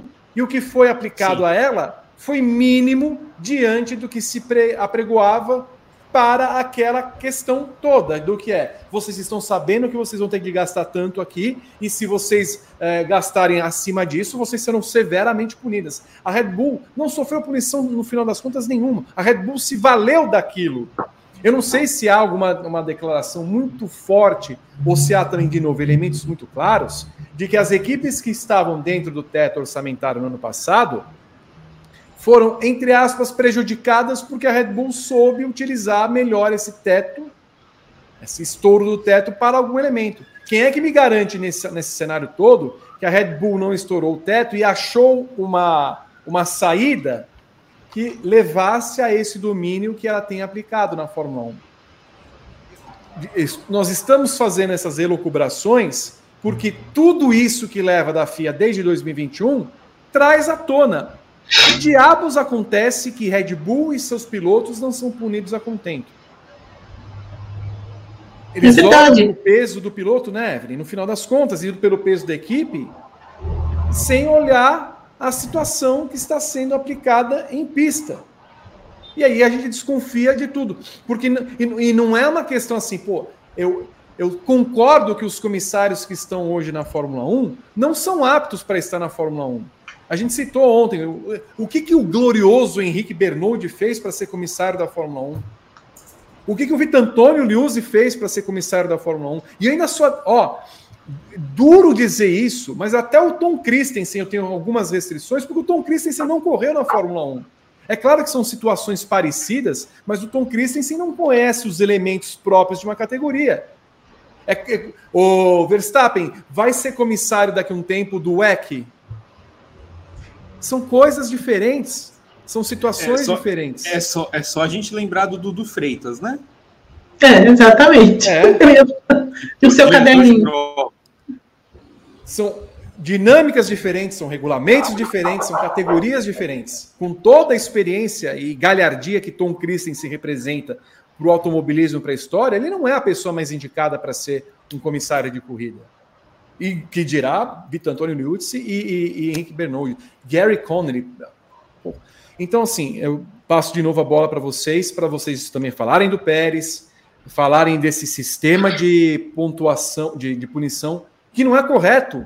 Porque, que, de novo, hoje é convidativo aos pilotos cometer o crime porque o pecado ele compensa.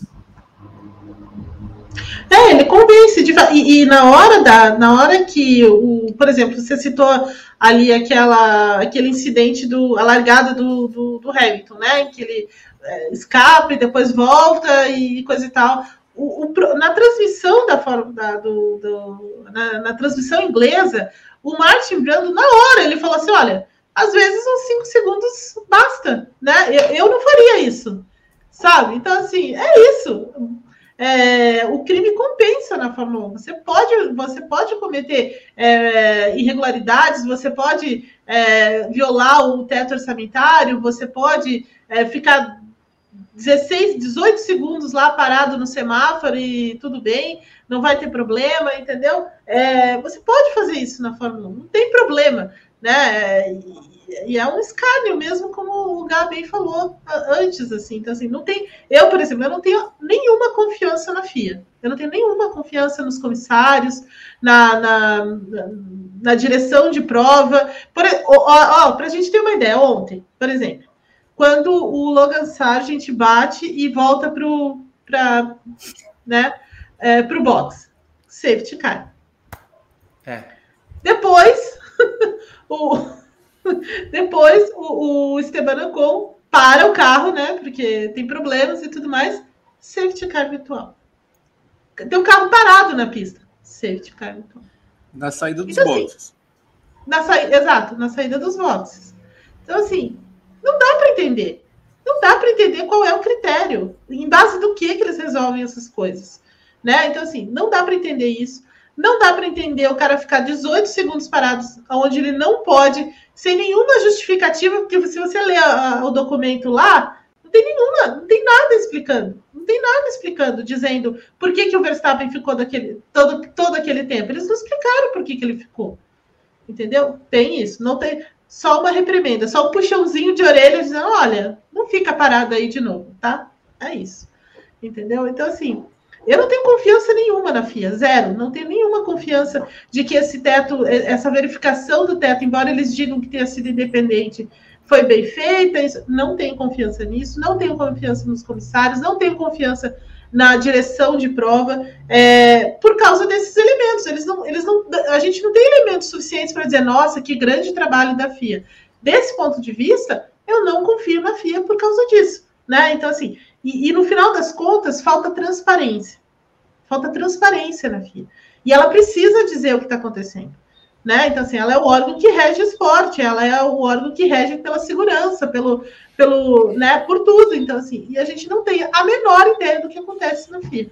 A menor ideia. Amanhã, por exemplo, na outra corrida pode ter um, uma batida de novo e, no, e, e, simplesmente não aconteceu nada, né? Como já aconteceu antes. Então, assim, é, a gente descobre na hora o que vai acontecer. É, é assim que a FIA funciona. E é lamentável que seja assim também. Já? É, é, eu acompanho completamente o que vocês disseram. Também não tenho confiança nenhuma no que está acontecendo nesses últimos anos em relação a, a, todos os, a todas as esferas que envolvem a FIA. Né? E acho que é, tem muita coisa errada em várias categorias regidas pela FIA mundo afora. Não é só na Fórmula 1, não. É, e isso reflete muito numa direção de prova muito fraca, muito fraca mesmo. Assim.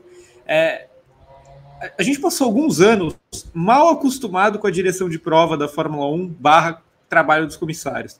Porque, é, e, e, ouvindo de quem viveu a época dos anos 80, até começo dos anos 90, é, aquela época em que a FIA basicamente podia fazer o que ela quisesse com uma canetada. Né? O Balestre virou uma figura é, caricata, né? uma figura olha que o cara fazia o que ele queria, as regras eram dele, né? A gente cresceu ouvindo isso. E, e a gente está vivendo uma época em que a FIA faz o que ela quer. Os comissários, os, a direção de prova, eles fazem o que eles querem. Agora, é, eu vou, vou me ater aqui à parte do, do vale a pena tomar cinco segundos. É exatamente o meu tweet de ontem, inclusive, né? E o meu comentário de duas semanas atrás, quando a gente falou de Hamilton e Piastri. Obviamente vale a pena cortar caminho, bater no coleguinha. Vale a pena. Vale a pena, porque você, você com um carro mais rápido, você ganha muito mais ficando de cara para o vento do que preso atrás de alguém. Então, o, que o Hamilton fez no Piastri foi dar uma porrada no Piastri para abrir caminho. E aí ele conseguiu de cara para o vento abrir a distância que ele precisava para tomar esses ridículos 5 segundos. O que o Pérez fez no álbum foi dar uma porrada no álbum para abrir caminho.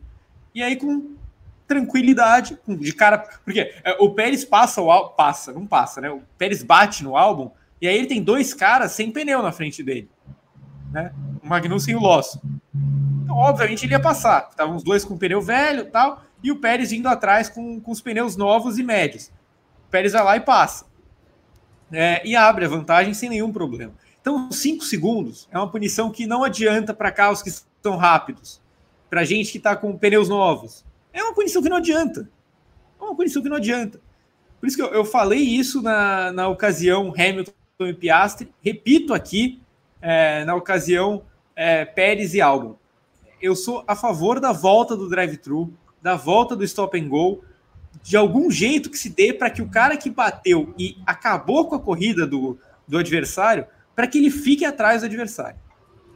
Se o adversário abandonou, não tem o que fazer.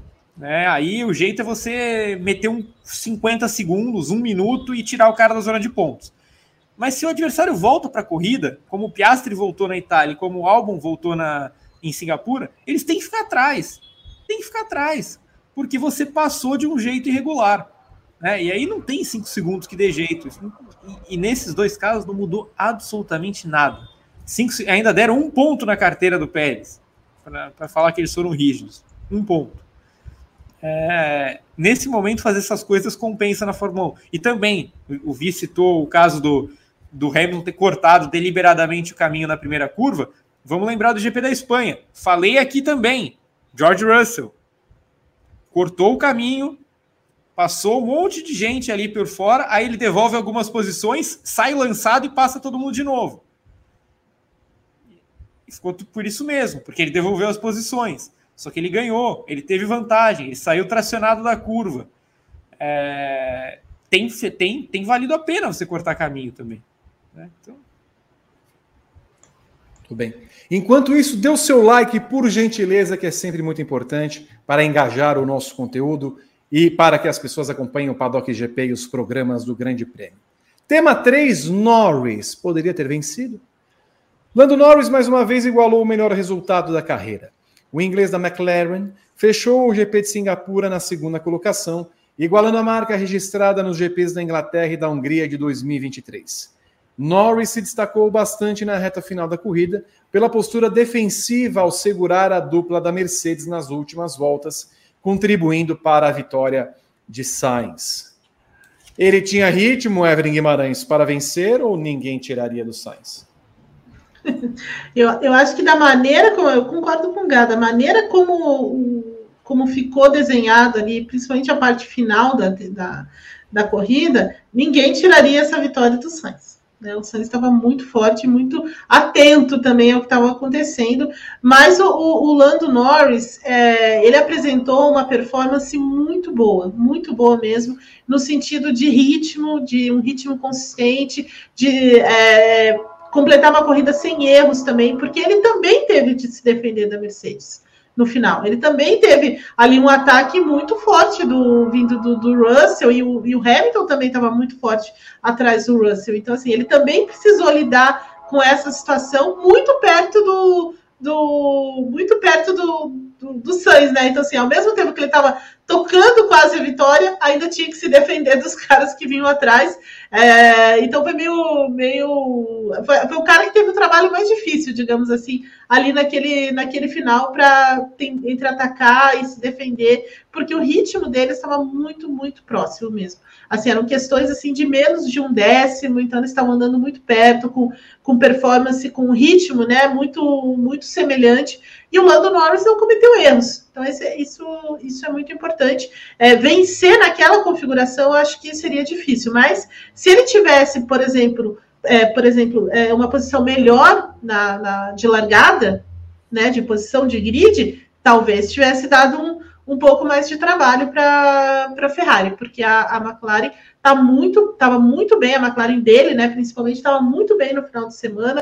De novo, né, é, é, uma nova atualização que eles fazem e uma atualização certeira, certeira mesmo. O, o André Stella ainda tem mais uma, um pedacinho desse pacote que vai para o Japão, mas assim, esse pacote especialmente, que é um outro carro, né, então assim, assoalho, difusor, é, asas, é, tampa do motor, um, de, duto de freio, tampa do, do, dos freios, assim, eles fizeram uma, uma, uma mudança, eles fizeram uma, deram uma revisão geral no carro e, e as, todos, esse, todos esses elementos funcionaram.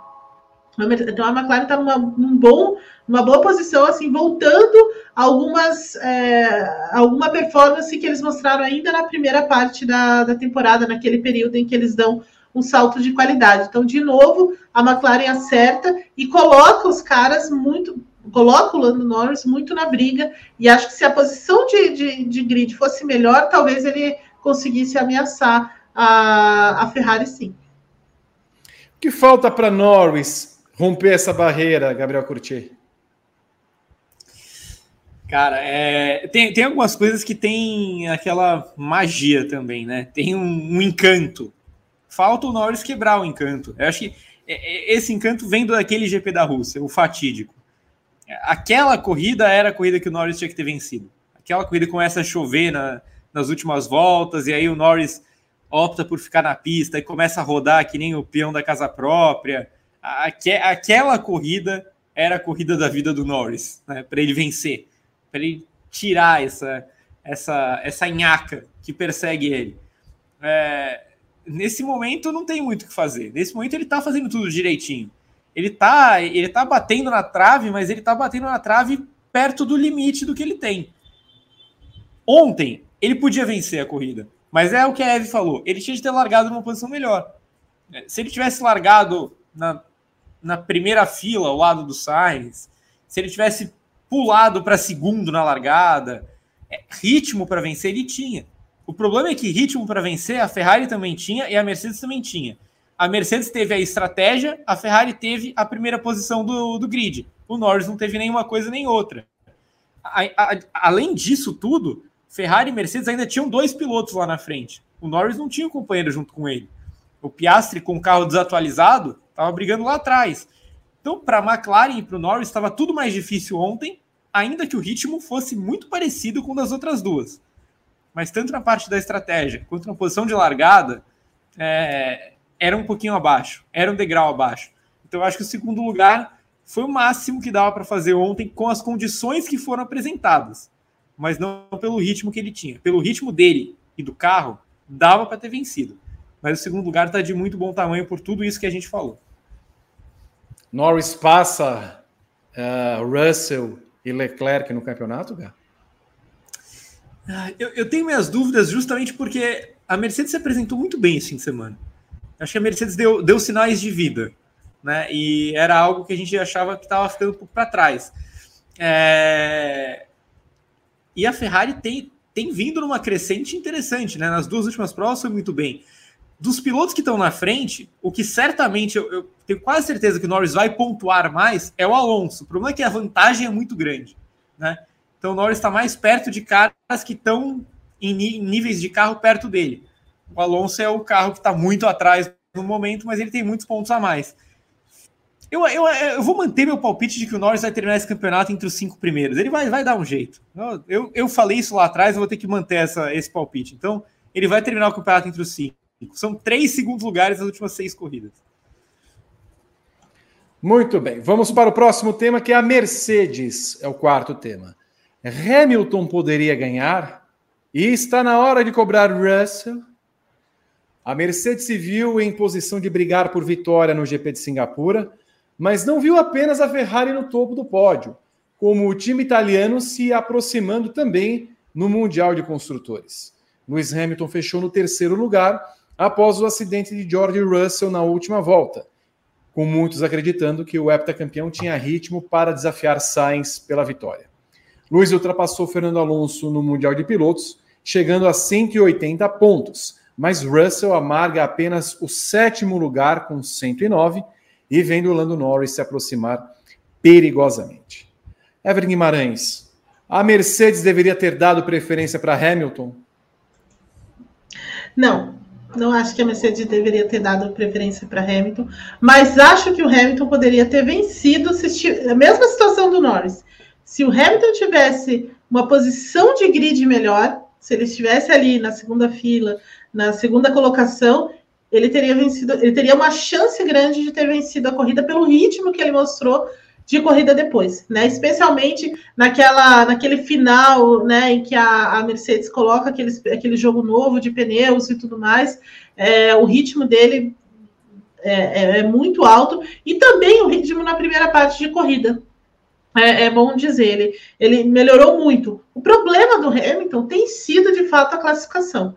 A classificação, incrivelmente, né? É, principalmente nessa segunda parte de, de, de, de temporada, é, sofreu uma queda de rendimento. Ele mesmo falou ontem, né, que do lado dele as coisas que, que precisam melhorar é a classificação. E ele tem perdido para o pro, pro, Russell nesse sentido. Na Itália ele sofreu muito com a classificação.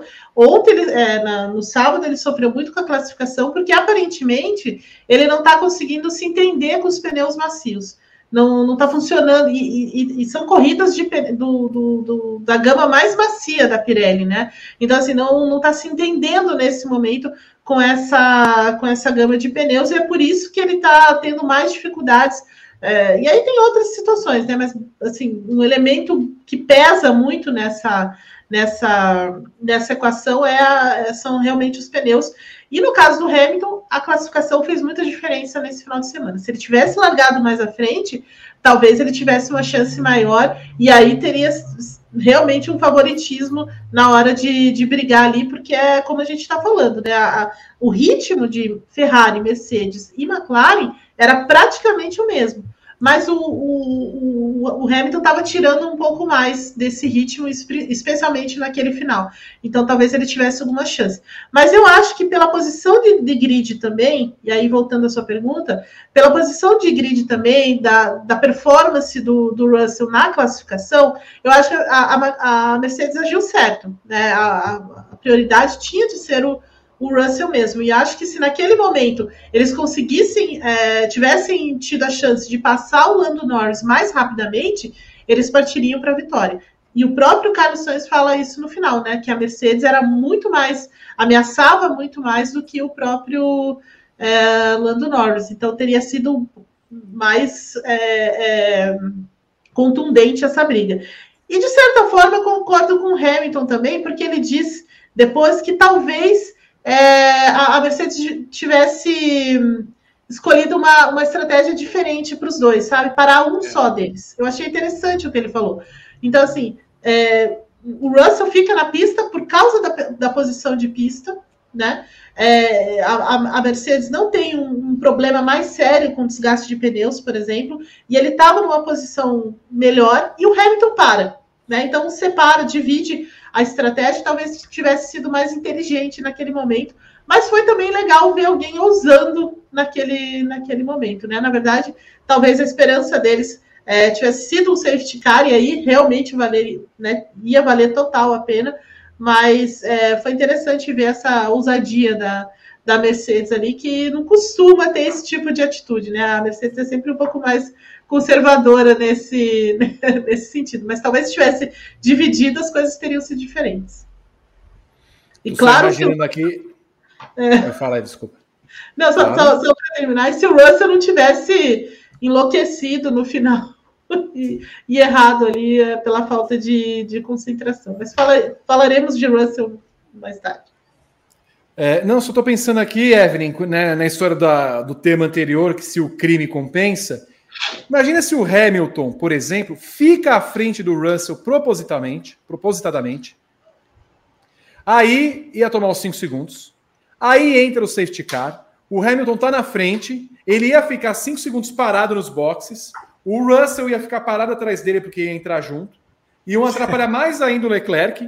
Imagina, e aí no final das contas, a Mercedes ia beneficiar o Hamilton.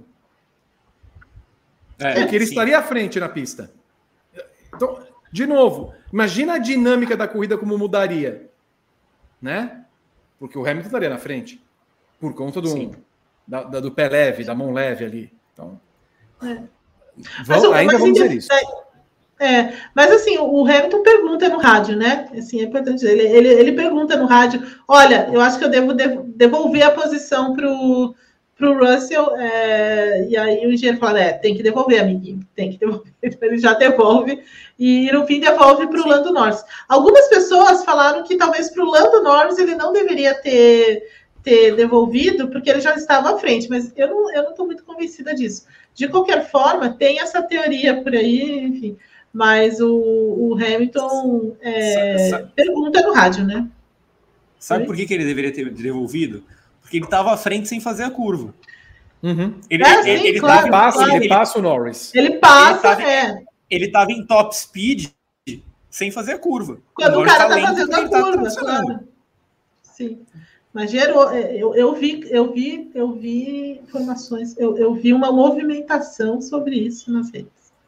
Sim, porque o Norris freia, ele tem de frear e o Hamilton tá do lado já sabendo que ele não vai fazer a curva. Sa então, é, né? sim, claro. Imagina que o Hamilton, o, o Norris está lá a 180 em, em, em, processo de frenagem, o Hamilton está vindo a 240, dá uma jogadinha para o cara, opa, não, vou passar a reta aqui. E você vê a velocidade com que o Hamilton passa, que ele volta em terceiro, quase pegando o, o segundo colocado. Que era, o, que era o Leclerc. Ah, sim, né? Porque ali vale. Ali, se você passa reto do, da maneira como é aquela curva, né? Muito aberta, já era. Mas eu cheguei a ver algumas pessoas cogitando essa, essa possibilidade. Gabriel Curti, está na hora de o senhor George Russell ser devidamente cobrado, porque a cabeça dele é um pastel? É, tá, tá na hora. Me dói dizer isso, porque eu, eu gosto demais do George Russell. Eu acho, acho ele um pilotaço, assim, e a, e a temporada 2022 dele é, talvez a gente só tenha o real a real noção do que foi a temporada 22 do Russell quando o Hamilton parar.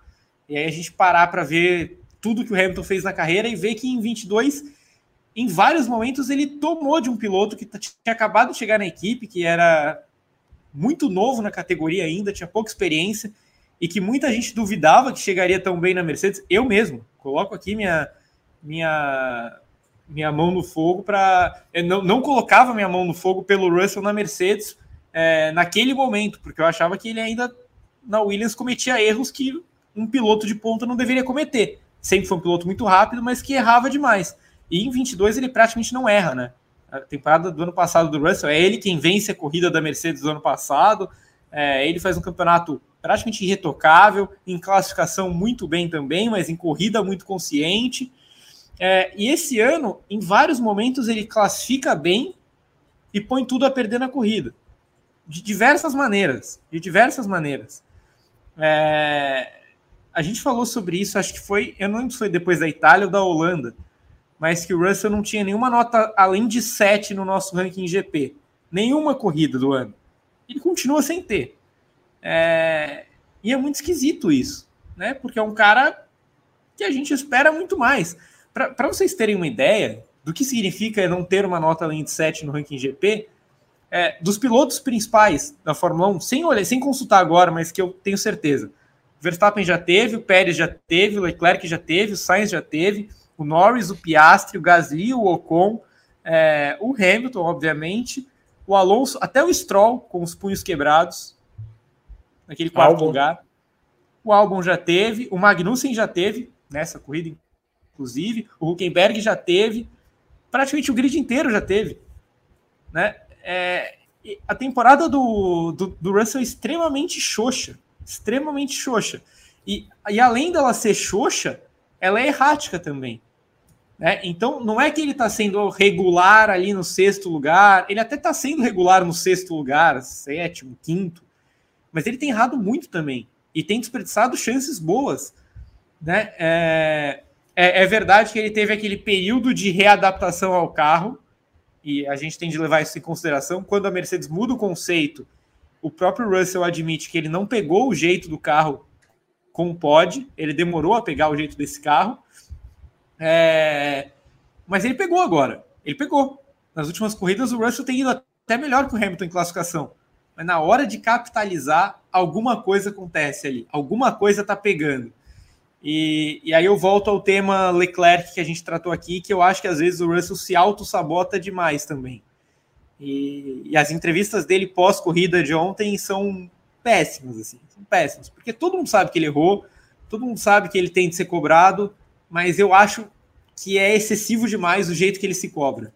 Eu acho que ele se ele, ele quase se ofende, assim, as coisas que ele fala, e isso vem desde os tempos da Williams, a gente sempre falou sobre isso aqui. Muito bom piloto, mas tá faltando alguma coisa ali. Quer falar dele rapidamente, Eve?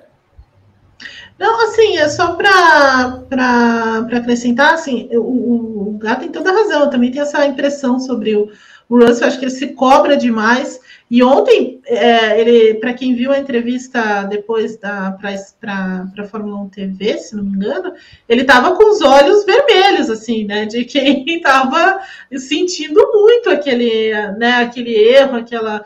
E, e, assim, ele tem muito apoio da equipe, né? Porque tanto o Toto Wolff falou, a, equipe foi nas redes sociais imediatamente já falar, nossa, que, que pena que bateu e tudo mais. Então, assim, ele tem um grande apoio dentro da equipe, mas ainda, ainda se cobra demais sobra, e, e sofre muito quando acontecem essas, é, esse tipo de, de situação. Eu acho que ainda vai levar um tempo até ele, sabe, criar essa casca dentro da, da Mercedes, mas já deveria ter, né? Pelos anos, até pelos anos de Williams e, e tudo mais, mas assim. É, eu tenho a mesma, a mesma impressão mesmo do, do Gá, até como a qualidade de piloto e tudo mais, tanto né, ele está agora que parece que ele realmente se adaptou mais ao carro, ele consegue tirar mais, mais desse carro, a classificação está melhor, melhor do que do Hamilton, né? De novo, melhor do que do Hamilton. É, e ele poderia mesmo ter, ter tido um, resultado muito melhor, não fosse essa falta de concentração, esse desespero no final ali, de ver que era a última volta já, que não teria mais tempo de, de passar e, e sucumbir a isso, né? Então, assim, um cara dentro da Mercedes não pode fazer isso. E, e vem dessa, dessa questão dele se cobrar demais, de ver a oportunidade e não saber lidar com ela. Aí você coloca a diferença para o Carlos Sainz, né? É, que no momento de, de, daquele ataque ele soube é, a frieza, né? Então a frieza faz muita diferença nesse, nesse sentido. Eu imaginava que a temporada isso, 2022. Uma... Oh, perdão, fala, ligar. Não, Vi, pode falar, depois eu completo. Não, eu imaginava que a temporada 2022 houvesse dado a casca para o Russell. Que a partir daí é. fosse um piloto de um outro patamar, que ele estivesse acima. E não, o Russell voltou a ser aquele, para mim, dos tempos de Williams. Que ele estava buscando aquele ponto e toda vez que ele ia buscar o ponto, ele errava. Ontem ele estava buscando a vitória. E aí, só que assim, ele buscava a vitória e falava assim pro, pro pessoal lá na, no rádio. Gente, o que, que eu tenho de fazer para a vitória? Porra, se eu sou o, o engenheiro, eu falo, eu, eu, até coloquei no Twitter, acelera essa caralha. Ah, tenta passar o cara, faz alguma coisa, freia, vai para cima, assim, porque para você bater na última volta, se você não vai bater na última volta, vai vai para cima e tenta alguma coisa. Você não quer vencer, não é a única oportunidade que você vai ter. Você não quer ser o grande do negócio, você não quer mostrar para o Hamilton que você consegue batê-lo de novo. Então faz alguma coisa. Não fica perguntando via rádio o que, que você tem de fazer. Porque é, me parece uma operação contrária. Enquanto a Ferrari pergunta para o Sainz o que tem de fazer, ele pergunta para a equipe o tempo inteiro. Né? E aí, é, quando, parece o 10, ele não consegue tirar o 10, porque ele, aí ele, ele se assusta que o Norris dê um, um beijinho no muro. Pô, meu filho, se depois de tudo isso você se assustou com o Norris dando um beijinho no muro e você não foi para cima dele, ele não foi para cima do Norris em nenhum momento de colocar o carro do lado, de tentar alguma coisa, de tentar a vitória. Então não adianta você perguntar para a equipe é, do que você tem que fazer se você não faz. E aí, lógico que você tem que ficar marejado, porque na hora, na hora final você peida na farofa me irritei um pouco. Eu vi, eu vi, eu vi. O, o, o, que eu ia dizer é só que a Eve falou da diferença que faz o, o mental para o Carlos Sainz em relação ao Leclerc, ao Russell, é, e até acho que em, em, determinados momentos do começo do ano e também no ano passado, até o Norris pode entrar nessa história também, que foi um cara que quando as coisas começaram a dar errado, elas foram dando errado numa bola de neve. É, e é, é curioso, né? Porque são caras que saíram da base, chegaram na Fórmula 1 com muito mais hype do que o, o Carlos Sainz. Leclerc. Norris, Russell. O Norris, o Norris hoje eu até acho que está num patamar diferente. Eu, eu, acho, eu acho o Norris mais pronto nesse momento do que os outros dois. É, mas é a diferença que faz. Às vezes não adianta você ser só talentoso, talento puro, velocidade pura. Eu acho que tudo isso o Russell e o Leclerc têm mais que o Carlos Sainz. Mas a diferença no, na estratégia, no mental, é tão grande que nesse momento o Carlos Sainz em 2023 é um piloto mais completo do que eles. Sim, e só para completar o assunto, é, ele tem o mesmo problema que o Leclerc, porque assim, eles ficam remoendo aquilo, e não é o remoendo só na hora. A corrida acabou ontem, né? Tem piloto que vira chave, porque aquela coisa, gente, vai mudar? Tem coisa que você não tem na vida, é que nem morte. É claro que você sente a morte de uma pessoa, mas tem pessoas que, que sabem lidar com a morte de um determinado momento, porque eles pensam que a morte é um estágio natural da vida e você vira a chave porque não tem o que fazer, e tem outras que ficam remoendo dois meses, três meses, um ano tal. E isso, claro, vai de cada pessoa. Não é uma crítica em relação a quem fique é, é, tratando uma morte, porque eu tô, obviamente eu estou usando um exemplo muito extremo, mas que é uma coisa natural da vida. Todo mundo vai passar por isso. E cabe a gente entender como a gente lida com essa situação. Trazendo para uma corrida de Fórmula 1, é como se o Leclerc e o, e o, e o, e o Russell tratassem os acidentes uma morte. Que eles ficam remoendo aquilo como se fosse uma pessoa que estava lá e que eles consideravam muito tempo e eles não conseguem tirar da cabeça. O, o Leclerc ficou meia temporada do ano passado remoendo o que aconteceu no GP da França. E eu não duvido que aconteça a mesma coisa com o Russell, porque ele vai ficar, nossa, eu perdi aquela oportunidade, que era a minha única oportunidade, que não sei o que lá mais, papapá, papapá. Eles não conseguem desligar e virar uma chavinha. E, de novo, isso é uma questão que vale aquela coisa do trabalho da psicologia, de uma terapia, de você sentar, de você entender como é o negócio todo. É sempre uma pressão imensa. E você tende a funcionar sob pressão num esporte de alto nível como esse. Só que eles não podem considerar os acidentes que eles têm, as batidas, os erros, como a morte de alguém. Eles, eles ficam velando o corpo daquele acidente o tempo inteiro. E é por isso que eles não. É, a gente não vê futuro pro, pro, pro Leclerc na Ferrari. E fora da Ferrari vê? Não vê, porque quem vai pegar o Leclerc? E de novo, esse esse Russell é a mesma coisa. Quem é que vai querer esse Russell? Se o Pérez sair a Red Bull vai atrás de quem? Do Norris, do Sainz ou do Russell? Vocês já deram as respostas. Uh, análise do pelotão intermediário é o próximo assunto. No resto do pelotão intermediário, Pierre Gasly registrou um bom sexto lugar pela Alpine, que o deixa muito perto de ultrapassar Lance Stroll no campeonato. É, é, Berton, você já deixa pronto aí, tá? Por favor. Que é a hora de falar. Após classificação tenebrosa, tenebrosa não, tá vendo? Gabriel Carvalho é muito, muito maldoso. Tenebrosa, coitado, foi atrapalhado. Oscar Piastri foi sétimo com a McLaren. Liam Lawson somou os primeiros pontos na Fórmula 1 chegar em nono, enquanto Kevin Magnussen voltou a colocar a Haas em décimo. Eu vou deixar essa pergunta, eu, eu, eu preciso passar essa pergunta para o Gaia, você me perdoe. O quanto a Alpine mata os pilotos na Fórmula 1, Gá? O, o vi ontem, durante a, a, segunda tela, estávamos todos muito empolgados com a atuação do Esteban Ocon, né? Aquela, aquele show de ultrapassagens, passa por dentro, por fora, no miolo, na frenagem. Parecia que ele estava correndo num autódromo permanente, né? Passava como queria. E aí eu falei assim, pô, eu vou ter que pegar meu Twitter rapidinho aqui. Eu não faço muito isso durante as transmissões, mas atualmente quase não tweeto, inclusive, mas durante as transmissões, menos ainda. Eu falei, eu vou, vou pegar porque esse tweet precisa ser feito. Né? Eu fui elogiar o Ocon e escrevi é, que a Alpine não tem quase nada, mas piloto ela tem. Porque quase toda semana, ou Gasly ou Ocon, ou os dois, quase toda semana, eles vão muito bem. Né? Ontem, inclusive, os dois foram muito bem. Aí deu umas cinco voltas, o carro quebrou. É, é, sabe quando acontece alguma coisa para comprovar o seu ponto na hora? Na hora. É, só aquele momento eu peguei meu celular de novo, só dei RT no que eu tinha escrito, falei, ah, pronto, é, basicamente. É, a, a Alpine em confiabilidade é a pior equipe do grid. Pior equipe do grid. E por isso que eu não, eu não compro, por exemplo, já vi gente, inclusive de fora, falando e tal, né? Por causa da queda da Aston Martin, não, que agora a Aston Martin em algumas corridas tem ficado atrás da Alpine, não sei o quê. Até pode ser em ritmo, que de vez em quando ela esteja atrás. Mas só uma quebra toda hora. A Alpine quebra toda hora. A Alpine quebra toda hora. Né? Então é, é motor, é câmbio, é, é suspensão que solta do nada, sem falar no trabalho de box que é horrível quase sempre, né? É, então, a Alpine, nesse momento, a Alpine, nesse momento, não tem nada. Ela tem um carro mediano e pilotos muito bons. É, e é por isso que está acontecendo o que está acontecendo lá dentro. Está caindo todo mundo, está demitindo todo mundo, porque ela sabe que ela está muito aquém do que os pilotos dela merecem.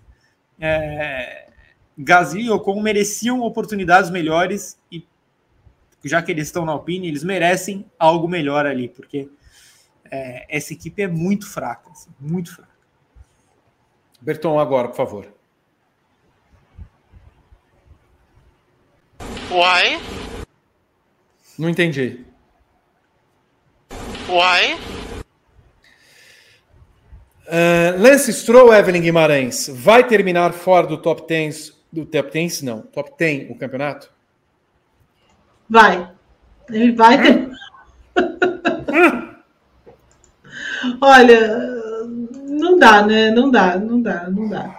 E olha, que, que as coisas começaram a, a também assim, porque alguma parte da imprensa internacional, né, principalmente quem cobre todas as corridas e tudo mais, em loco, né, estava é, passando pano para isso, né, assim, fingindo que o Lance Stroll não existia, fingindo que as coisas eram só Aston Martin, Fernando Alonso e tudo mais, e que o Lance era só. Mas até eles começaram a, a falar sobre Lance Stroll. E como é, olha, é, tá começando a, a, ter até, até na, na, na, na, análise da F1 TV. Eu acho que tem alguma questão aí. É, sabe assim, delicadeza vai naquela, assim, caras, vocês têm que chutar esse cara, não é possível. Entendeu? Ele não tá ajudando a equipe, ele não contribui com nada, ele acabou com o carro. Alguém, alguém acha mesmo que ele não participar da é. equipe foi. Não participar da corrida foi por quê? Dores aonde? Em que, que dores? Com dores. Me fala, onde é que ele bateu que deu dor? Me fala, Evelyn. No bico ele do tava carro. com a mão no volante? Não tava. Não tava. Ele saiu do carro normal e ficou lá. Não, so, so, sobrou só o, o, Santo Antônio e uma roda Isso. do carro. Isso. Saiu. Não teve ajuda de ninguém. Saiu andando. Ai, tô dolorido. Aonde? Sim. Então, o bico do carro estava doendo, tenho certeza. a suspensão quebrada também estava doendo muito. Entendeu? Pô, não, não assim, é, não, não tem condição, não tem condição. O cara destruiu, sabe, Mick Schumacher, destruiu o carro, destruiu o carro. É, há tempos não tem, não tem performance, né? Não tem performance. A gente falou sobre isso já na, na, nas etapas passadas, né? O, a diferença é, abissal entre. É claro que assim, a comparação com o Alonso é, é injusta até. Né? Assim, não dá para você comparar o Fernando Alonso com, o Lance Stroll. Não dá. Ok, tecnicamente tudo mais, assim, é né? Mas assim, ele deixa muito, né? Ele perde muito em, em, ritmo para equipes em que ele deveria estar na frente, pelo menos, né? Deveria pontuar. Ele não pode ficar, ele não pode perder para Williams, por exemplo, ele não pode perder para. Apesar da Alpine estar, estar assumindo o posto de, de, de equipe, equipe mais odiada na minha, no meu ranking, né? né? Ela está ultrapassando a Alpha Tauri. Tá? É, ele não pode perder para o Alpine, não pode ficar atrás da Haas, né? Não pode. E assim, e todo dia, e toda vez é a mesma coisa. Toda todo vez dia. é a mesma coisa. Não, é todo dia, Evelyn. Todo dia. né? Toda vez é a mesma coisa. E aí acontece qualquer coisa, é esse uai irritante que a gente tem que ouvir. Entendeu? Uai. São as, as lorotas, são as lorotas que eles contam para apaziguar o negócio, entendeu? Mas tá ficando feio, tá ficando feio. Entendeu? Hoje eu li uma crítica que, assim, a pessoa escreveu: está ficando feio para Aston Martin, não, não tem como levar a Aston Martin a sério com esse tipo de comportamento, com as declarações que eles dão depois. Não, é muito dedicado, imagina, passou por tudo isso, sabe? Que malabarismo mais a equipe vai fazer para justificar? A gente, a gente, sabe a justificativa, mas assim, é um malabarismo para isso, entendeu? Que é, assim, é, no, assim, como você falou antes, ao fim e ao cabo, é, a Aston Martin não se leva a sério ao manter o Porque não tem justificativa para ele. Não tem nada que diga tecnicamente, olha, ele precisa estar no grid. Não tem. E agora não tem nem carro. Aston Martins não. Aston Martins não, porque vão pensar que eu tenho coisa a ver com isso. Você corrija isso, Anderson Frota. Aston Martins não. E tem uma outra coisa, sabe o que eu acho engraçado? É que toda vez que bate, Guy e Evelyn, assim, bateu o carro, ficou em último. Câmera nos mecânicos. Os mecânicos. Os mecânicos ficam assim, ó, tipo. Que coisa! Estou surpreso, estupefacto. Esse aqui é irmão desse. Oh, só a título de informação. Informação não opinião, informação. desde a, desde a estreia de Liam Lawson, Lawson 2, Lance Stroll 0 em pontos. Tem isso? Tem isso. Tem isso. O Stroll, Stroll não pontuou nas últimas três corridas. Né? E, e, acho, e acho que não vai pontuar. Uai? Escuta, Gá, aproveitando. O Alonso fez uma das piores corridas dos últimos tempos dele? Meu Deus, uma coisa medonha, né? A atuação do, do Alonso ontem foi, foi muito medonha. É, é a Aston Martin e os pilotos falaram muito que o carro estava completamente desequilibrado, né? Completamente a risco. Isso explica, em parte, o acidente bizonho do Stroll, explica um pouco o Alonso ter dificuldade para manter esse carro na pista ontem também, mas é, foram erros tipo. Foram erros literalmente de cruzar a, a linha de entrada do pit lane na, pela pista. Uma coisa assim. Que? Sabe? Ele, ele entrou nos boxes pelo lado errado passou ali né, na, não conseguiu frear, voltou. É, foi, foi muito ruim a atuação do Alonso ontem, muito ruim mesmo. Assim. É, e entra, entra nesse pacote todo da Aston Martin. Acho que o fim de semana da, da equipe todo foi, foi ridículo, mas a gente já viu outros finais de semana ridículos da Aston Martin com o Alonso salvando. Dessa vez ele fez questão de mergulhar junto com a equipe. Ele, ele o, o Alonso terminou a corrida atrás do Logan Sargent, que literalmente enfiou o carro no muro. Ele tentando passar, foi quase bateu no coitado. Uh, Evelyn Guimarães, responda para mim. Olha, eu eu tenho de perguntar isso. Com o Tsunoda não terminando corridas e com o Liam Lawson fazendo pontos e com o Ricardo ainda não correndo no final de semana, como é que fica essa situação na AlphaTauri? A... O Lawson hoje é mais titular que os dois para o ano que vem? É, mais titular que os dois, sem dúvida.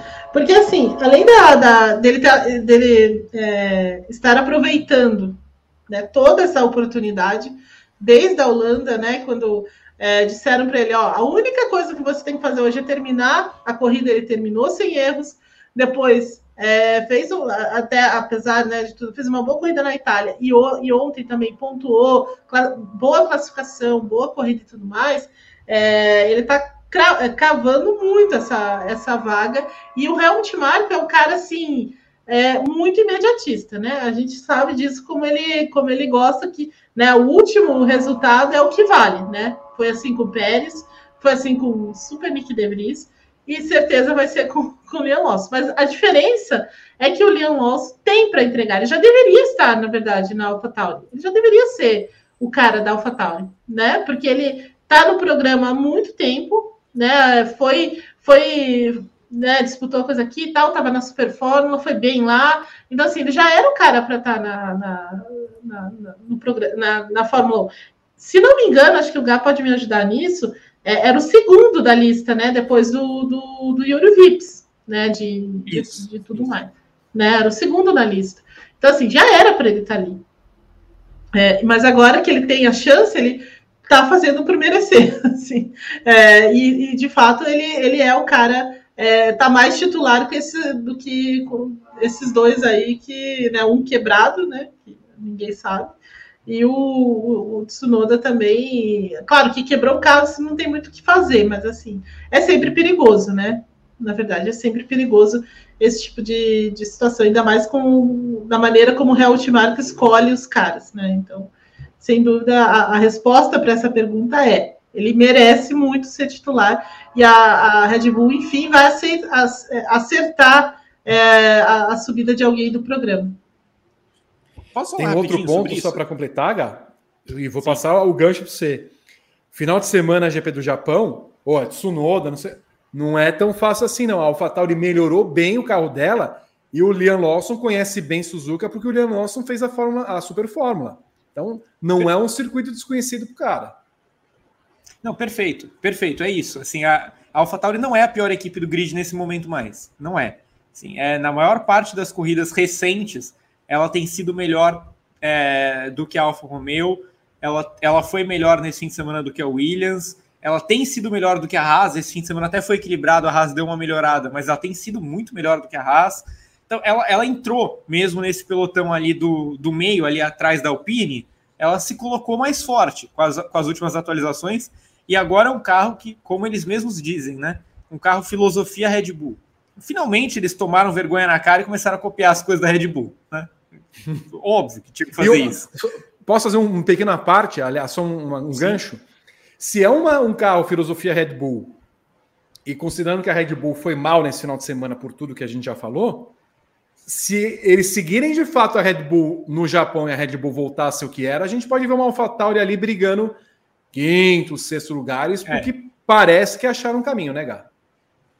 É isso, é isso. É, a tendência é a AlphaTauri é, com, as, com as atualizações Red Bull, entre aspas, ela jantar esse pelotão intermediário, né? E, e quem sabe brigar para ser a quinta força do grid. Ela pode ser, porque a gente falou, a Alpine nada confiável, a Aston Martin sumiu, morreu, e as equipes de baixo, a Williams tem um fim de semana ou outro, mas, e por causa do álbum. As outras são muito fracas. É, sobre o Lawson, é, obviamente a gente tem que olhar para AlphaTauri, porque, na minha visão, ele é uma. É até é meu, meu vídeo da semana passada, né? Se não me engano, foi semana passada ou retrasada, enfim. Na minha visão, o Lawson é uma, uma opção mais interessante do que o Tsunoda, porque ele é melhor, e hoje do que o Ricardo. Né? Porque eu acho que ele tem, ele tem mais a mostrar na Fórmula 1 do que o Ricardo hoje. Acho que o Ricardo fez muito pela Fórmula 1, fez uma bela carreira, mas ele tem pouco a acrescentar hoje em dia, na minha visão. Acho que o Lawson tem mais a acrescentar. Mas além da gente olhar para a AlphaTauri, tem uma vaga na Williams. Tem uma vaga na Williams, tá? Eu acho que cada vez mais essa vaga existe. É... O Logan Sargent, desde que a Williams sinalizou com a renovação, foram três corridas, ele bateu nas três. O Logan Sargent bateu duas vezes na Holanda, na classificação e na corrida, bateu no Bottas na Itália e bateu ontem de novo. Então tem uma vaga aí, né? Pode ser que renove, mas há uma vaga. E aí tem a questão da AlphaTauri, que é o que a Eve falou. O Lawson era o segundo na fila atrás do Yuri Vips quando deu a pandemia, né? É, e aí o que aconteceu foi basicamente o seguinte: o Vips ficou fora aquele ano porque ele ia para a Super Fórmula e por causa da pandemia ele não conseguiu correr. A Red Bull não tinha como subir o cara. O natural era que subisse o Lawson. Só que eles conseguiram um arranjo com a Honda e subiram o Tsunoda. Então o Tsunoda furou a fila dos dois e foi para a Fórmula 1. Né? É, o Vips era o primeiro, o Lawson era o segundo. Com o, o companheiro do, do, do, Vips na Fórmula 2, eles tiveram vários momentos de trocar, assim, um melhor, o outro melhor, um melhor, outro melhor. O carro não era bom. A Hightech não estava em anos bons na Fórmula 2 quando os dois estavam lá. Mas o Lawson no DTM foi muito bem. Muito bem. Bem a ponto de ser melhor que o álbum. Então, é, para mim, o grande erro da, da AlphaTauri nessa história, eu já acho que o acordo com a Honda não deveria ter acontecido, mas enfim, era um acordo comercial, colocaram o Tsunoda lá.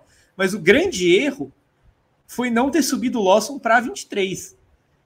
Porque eles acreditaram naquela velha história do oportunidade de mercado, que era o Nick DeVries. Não, pô, um cara elite aí, campeão da Fórmula E, tá dando sopa no mercado, não vamos deixar passar. E foram atrás do DeVries e não olharam para o que tinham em casa. E aí o Lawson, que era o primeiro da fila, não entrou. É, então, é, se a gente considerar que o Yuri Vips não correu por causa da pandemia, é, de 20 para cá, o Lawson sempre era o primeiro da lista. Né? E, e agora chegou a vez dele. Assim, não tem condição nenhuma do Liam Lawson ficar fora da Fórmula 1 em 2024. Nenhuma. Não tem condição nenhuma de o Rodrigo Bertone participar do nosso programa. Ele está aqui no Bastidores com a sua roupa Cebion para trazer as mensagens aqui do público e todas as informações necessárias. Por que, que você é assim, Vitor Martins? Por quê? Me diz, foi, me mano? diz, Vitor. Por que, que você é assim, Vitor Martins? Ô, ô Vitor, na parte do Alonso, eu quase consegui a tempo. Quase. Foi por alguns segundos para não entrar a sonoplastia do que aconteceu com o é. Alonso em Singapura. Espera um pouquinho, não. Posso. Estou na dúvida aqui. O que, que aconteceu, sabe, com, com o Alonso em Singapura? Karma. Karma. Que Karma. Que é? Karma, é o rádio dele falando do Palmer. Karma. Singapura. Karma.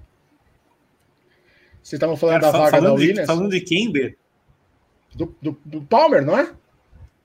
Me deu até um. Sabe quando dá um, um negócio ruim? Palmer. Eu, eu, eu, eu, lembro bem quando a Renault tinha Palmer e Magnussen. Era, era uma das coisas mais terríveis de se ver. E o Magnussen dava um pau no coitado. Porque realmente. Julian Palmer. Foi, foi ah, quando a Renault botou o carro do Star Wars. Foi maravilhoso.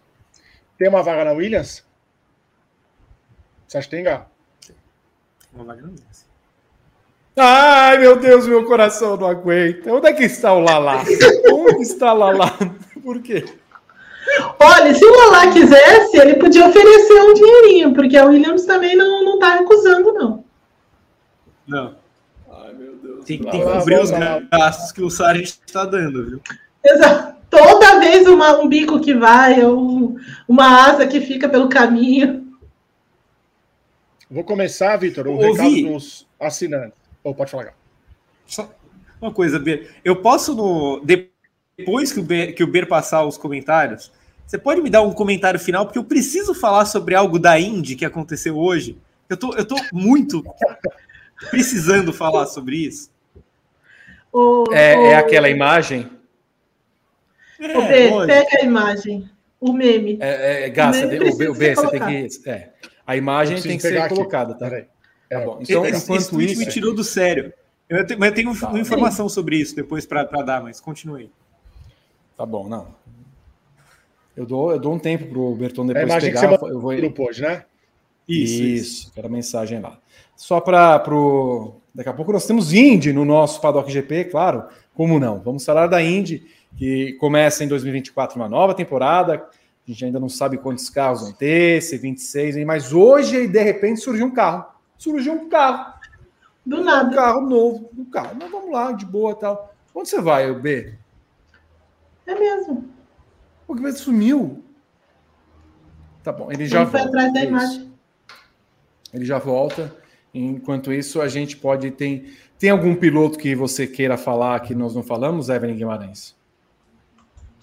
É, não, só queria dizer que o, o, o Palmer hoje é um excelente comentarista técnico da, Sim. da Fórmula 1.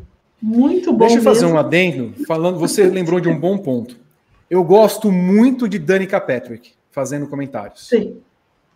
Foi entrevistador, inclusive, do, do, do pódio. Foi do pódio ou do, da classificação? Não lembro da agora. Da classificação, né? Da classificação. E eu, eu acho muito salutar que a, a Fórmula 1 utilize os pilotos da Indy para fazer as entrevistas. Ela e James Hinchcliffe. Ah, o James Hinchcliffe tem, tem foi, foi, muito bem também na, na, na, na, Fórmula 1, é verdade. Carisma, né? Carisma Logo mais vai ser Devlin De Francesco, vai ser Dalton Kellett, esses pilotos que. Doutor Dalton Kellett. Doutor. Doutor, senhor doutor Dalton Kellett para a senhora, tá? Senhor doutor, agora universitário, vai fazer uma graduação. Eu quero chamar Rodrigo de Berton de volta para o nosso programa com o seu pomar? Ah, vai continuar com o Laranjão. Pode falar, se quiser falar da Indy, já está pronta a imagem aqui. Mas você não vai ler as coisas? Peraí, não. Eu posso ler, os tem pouquinho, tem três. Pode ler primeiro. Deixa o final. Ó, Aliás, espera um pouquinho, Ribeiro... antes de você ler. Antes de você ler um pouquinho. Quantos likes nós temos? 477.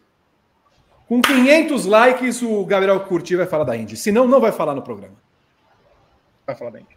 É... O William Ribeiro fez o plano pole e ele mandou cinco reais aqui de superchat, falando que o relacionamento Hamilton-Mercedes está abalado. Poucos funcionários foram comemorar o pódio dele ontem. O que vocês pensam a respeito? Olha, eu não acho, não. É, eu, eu, eu penso que eles estavam abalados com o no... Com o Russell. Mas acho que não, não tem nada, não tem nenhum problema não. nesse sentido. Nipuluso, Inclu... Lawson na Red Bull em 2025?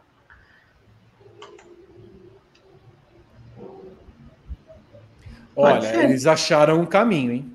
Eles é, acharam é, assim, eles não estavam esperando. Assim, nossa, vai ser Ricardo. Aí de repente deram a chance pro rapaz. Ah, não, né? É.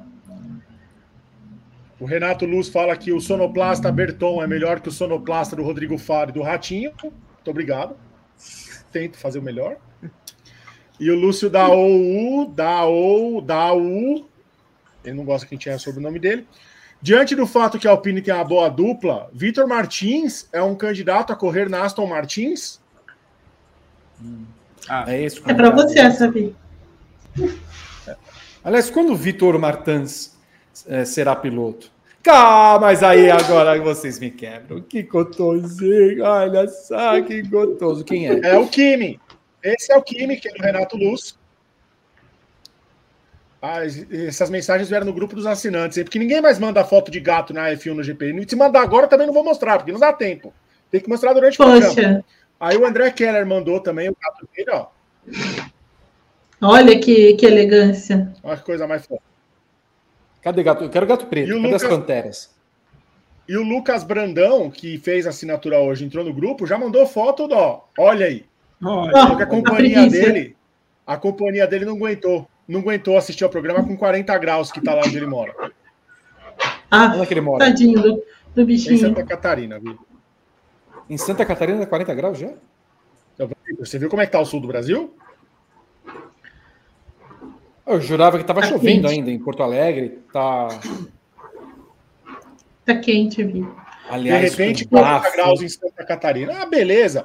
Mas ah, continuem desmatando, continuem é, construindo coisa onde não, não deve, continuem, tá tranquilo. O bafo que estava aqui em São Paulo hoje. Não, vento quente o absurdo. Portal do inferno que estava aqui, e pior. Será previsão de 37 a 39, adoro, adoro. Domingo Tem vai, uma bolha de, de calor. Uma bolha. Evelyn, vou ter que ir na sua piscina aí. A minha sorte é que eu vou dar o golpe. Eu vou dar o golpe da piscina amanhã, né? A partir de amanhã. Golpe da piscina? É. Vou fazer uma pequena viagem ao interior, né? Até o fim de semana. Ah, ah vai ficar direto lá? Eu vou, volto, não, eu volto pro GP do Japão, mas eu fico lá essa semana. Filha da mãe. Se você vier com fotinho, você vai ser bloqueado. Ah, Vitor. Eu vou fazer o TTGP fazer... da piscina. O cacete. Jamais. Eu quero fotos e quero caipirinha. Nós tivemos 500 likes? Tivemos. Sim. Exatamente Bom, 500 likes. Bom, então eu, eu tenho de fazer uma pergunta para Gabriel Curti, porque hoje na Indy nós tivemos a confirmação do, do possante Keith Simpson, Simpson né? como quinto carro da Ganassi no ano que vem. Gabriel Curti traz as informações. É, o, o, primeiro, primeiro ponto é uma informação que eu acho que vai deixar todo mundo muito feliz. É, nos últimos três, nos últimos é, de 2020 para cá, é, só dois pilotos tinham subido é, para a Indy, passando por categorias de base da Indy, com, sem nenhuma vitória. Sabe quem foram? Devlin De Francesco e Dalton Kellett. É. Foram? E o Keith, Keith Simpson é o terceiro. É, então fica aí a expectativa pelo que ele vai fazer na Indy. É, é, o primeiro piloto que eu me recordo das Ilhas Caimã, uma categoria de elite. É, isso é carisma, mas é, Sim. O, o, piloto é bem limitado, bem limitado mesmo. e, e, aí hoje cedo, um colega nosso dos Estados Unidos, é, um colega de imprensa nosso dos Estados Unidos falou que após o anúncio do Kiffin Simpson, estava se formando uma grande disputa dos pilotos novatos da Indy. E aí ele simplesmente citou o Yuri Vips, que de fato é muito bom, o Tom Blomqvist, que de fato é muito bom, é mais velho, mas é muito bom, o Linus Lundqvist, que é muito bom, o Rasmussen, que acabou de ser campeão, que é muito bom, e o Simpson. E aí, e aí, e aí na hora eu me lembrei deste meme aqui, né? Qual meme? Que o Berton vai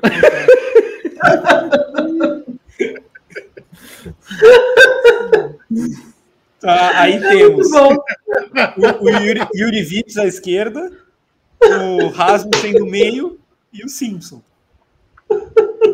Eu amo esse, esse meme. Muito bem. Eu acho que o podemos encerrar o programa. Fale, fale, Betão. É, é, quem vai vencer essa disputa dos novatos aí? Cara, é porque depende muito do, de como vão estar os carros, mas assim, pelo que a. É, pelas últimas corridas, eu acho que o, o Lundqvist vai chegar muito forte, porque a Ganassi, né? A Ganassi é Ganassi, e eu acho que o Lundqvist é muito bom piloto. Então eu acho que ele vai ter o melhor carro de todos, junto com o Simpson. Ele é melhor que o Simpson. Mas eu boto muita fé no Vips. Assim, é, eu acho o Vips muito bom piloto, apesar de todos os problemas, né? É, eu acho o Vips muito bom piloto. Salvador chovendo, vem para cá, gente. Tatiana Regis, um beijo para você. Cuidado, gente, como tá perigoso Bahia e Pernambuco, hein? Nossa, que, que situação terrível estamos vivendo em questões de segurança. Beijo para todos vocês aí é, que acompanham o Paddock GP, que Ouvi. está que está passando a bola para Rodrigo Berton. Uma perguntinha que ficou da, do Paddock GP é, de sábado, do Alexandre A, perguntando: Gá, o Sainz está viciado em fazer pole? Então, é, a gente até subiu hoje uma notícia no Grande Prêmio, né? Ele chegou na. Ele passou a marca do Alonso pela Ferrari. Para a gente ver como o carro da Ferrari era ruim na época do, do Alonso, como ele fazia milagre. É, mas o Sainz está tá pegando jeito. E a, e a, disputa com o Leclerc está boa em classificação, né? Se a Ferrari continuar acertando a mão, vem mais polha aí. E para encerrar mesmo, eu fiz uma, uma enquete no nosso chat perguntando qual equipe vai terminar como segunda força da F1 2023. A Mercedes ganhou com 60%, Ferrari 31%, McLaren 7% e Aston Martin, Vitor Martins, 0%. Ninguém é votou na Aston Martin. Provavelmente entrou na margenzinha de erro, mas o resultado da enquete deu 0% para Aston Martin. E aí, com 503 votos, zero. Ninguém bota fé na minha Aston Tom. Amanhã nós teremos uma live interna com Ana Paula Cerveira, que vai fazer a live com os nossos queridos assinantes. Vai se tornar rapidamente o nosso programa. Paddock VIP vem aí às terças-feiras, não percam. Na quarta-feira, nós teremos TTGP às 11 horas no horário de Brasília. Na quinta-feira também teremos o WGP. Aliás, na verdade é o seguinte, espera um pouquinho, espera um pouquinho, posso estar fazendo confusão. Nós teremos esses programas porque eu tem... acho que nós devemos gravar esses programas, tá? Só uma sugestão. Porque os horários vão ser meio loucos. Tipo, quem é que vai estar na redação às 11 horas da manhã? Sendo que o pessoal vai estar de madrugada. Pensem nisso. Vamos fazer todos Hã? os programas de madrugada. Não, mentira. Eu acho. Eu acho que deveria fazer. Tipo, comando da madrugada. Evelyn Guimarães às três da manhã com o... Não? Não. Certamente não. Vamos, vamos repensar, vamos repensar que a semana é muito complicada, mas sexta-feira, sábado e domingo, nós teremos o briefing. Terminou às 3h12, horário de Brasília lá, qualquer coisa, ao vivo. Sexta, sábado e domingo. E antes da corrida, no domingo, teremos o briefing pré-corrida, teremos transmissão em segunda tela com César Tavares, provavelmente Gabriel Curti e Rodrigo Berton. Depois acompanhem a narração de César Tavares no final do GP de Singapura, que foi uma teteia. Porque a gente bom. perdeu o Enio, né? Não sei se vocês estão sabendo. É, o Enio agora, ah, eu sou TNT. Acontece na vida, acontece na TNT. Não falo mais com o Enio, não quero mais saber de Enio Ricanello, não converse mais comigo. Um beijo para Evelyn Guimarães, para Gabriel Curti, para Rodrigo Berton, para vocês que acompanharam o Paddock GP. Tudo vocês acompanham em grandepremio.com.br. Ah, e ao longo da semana tem GP da Índia, ou não, da MotoGP. Senhor amado. Tchau.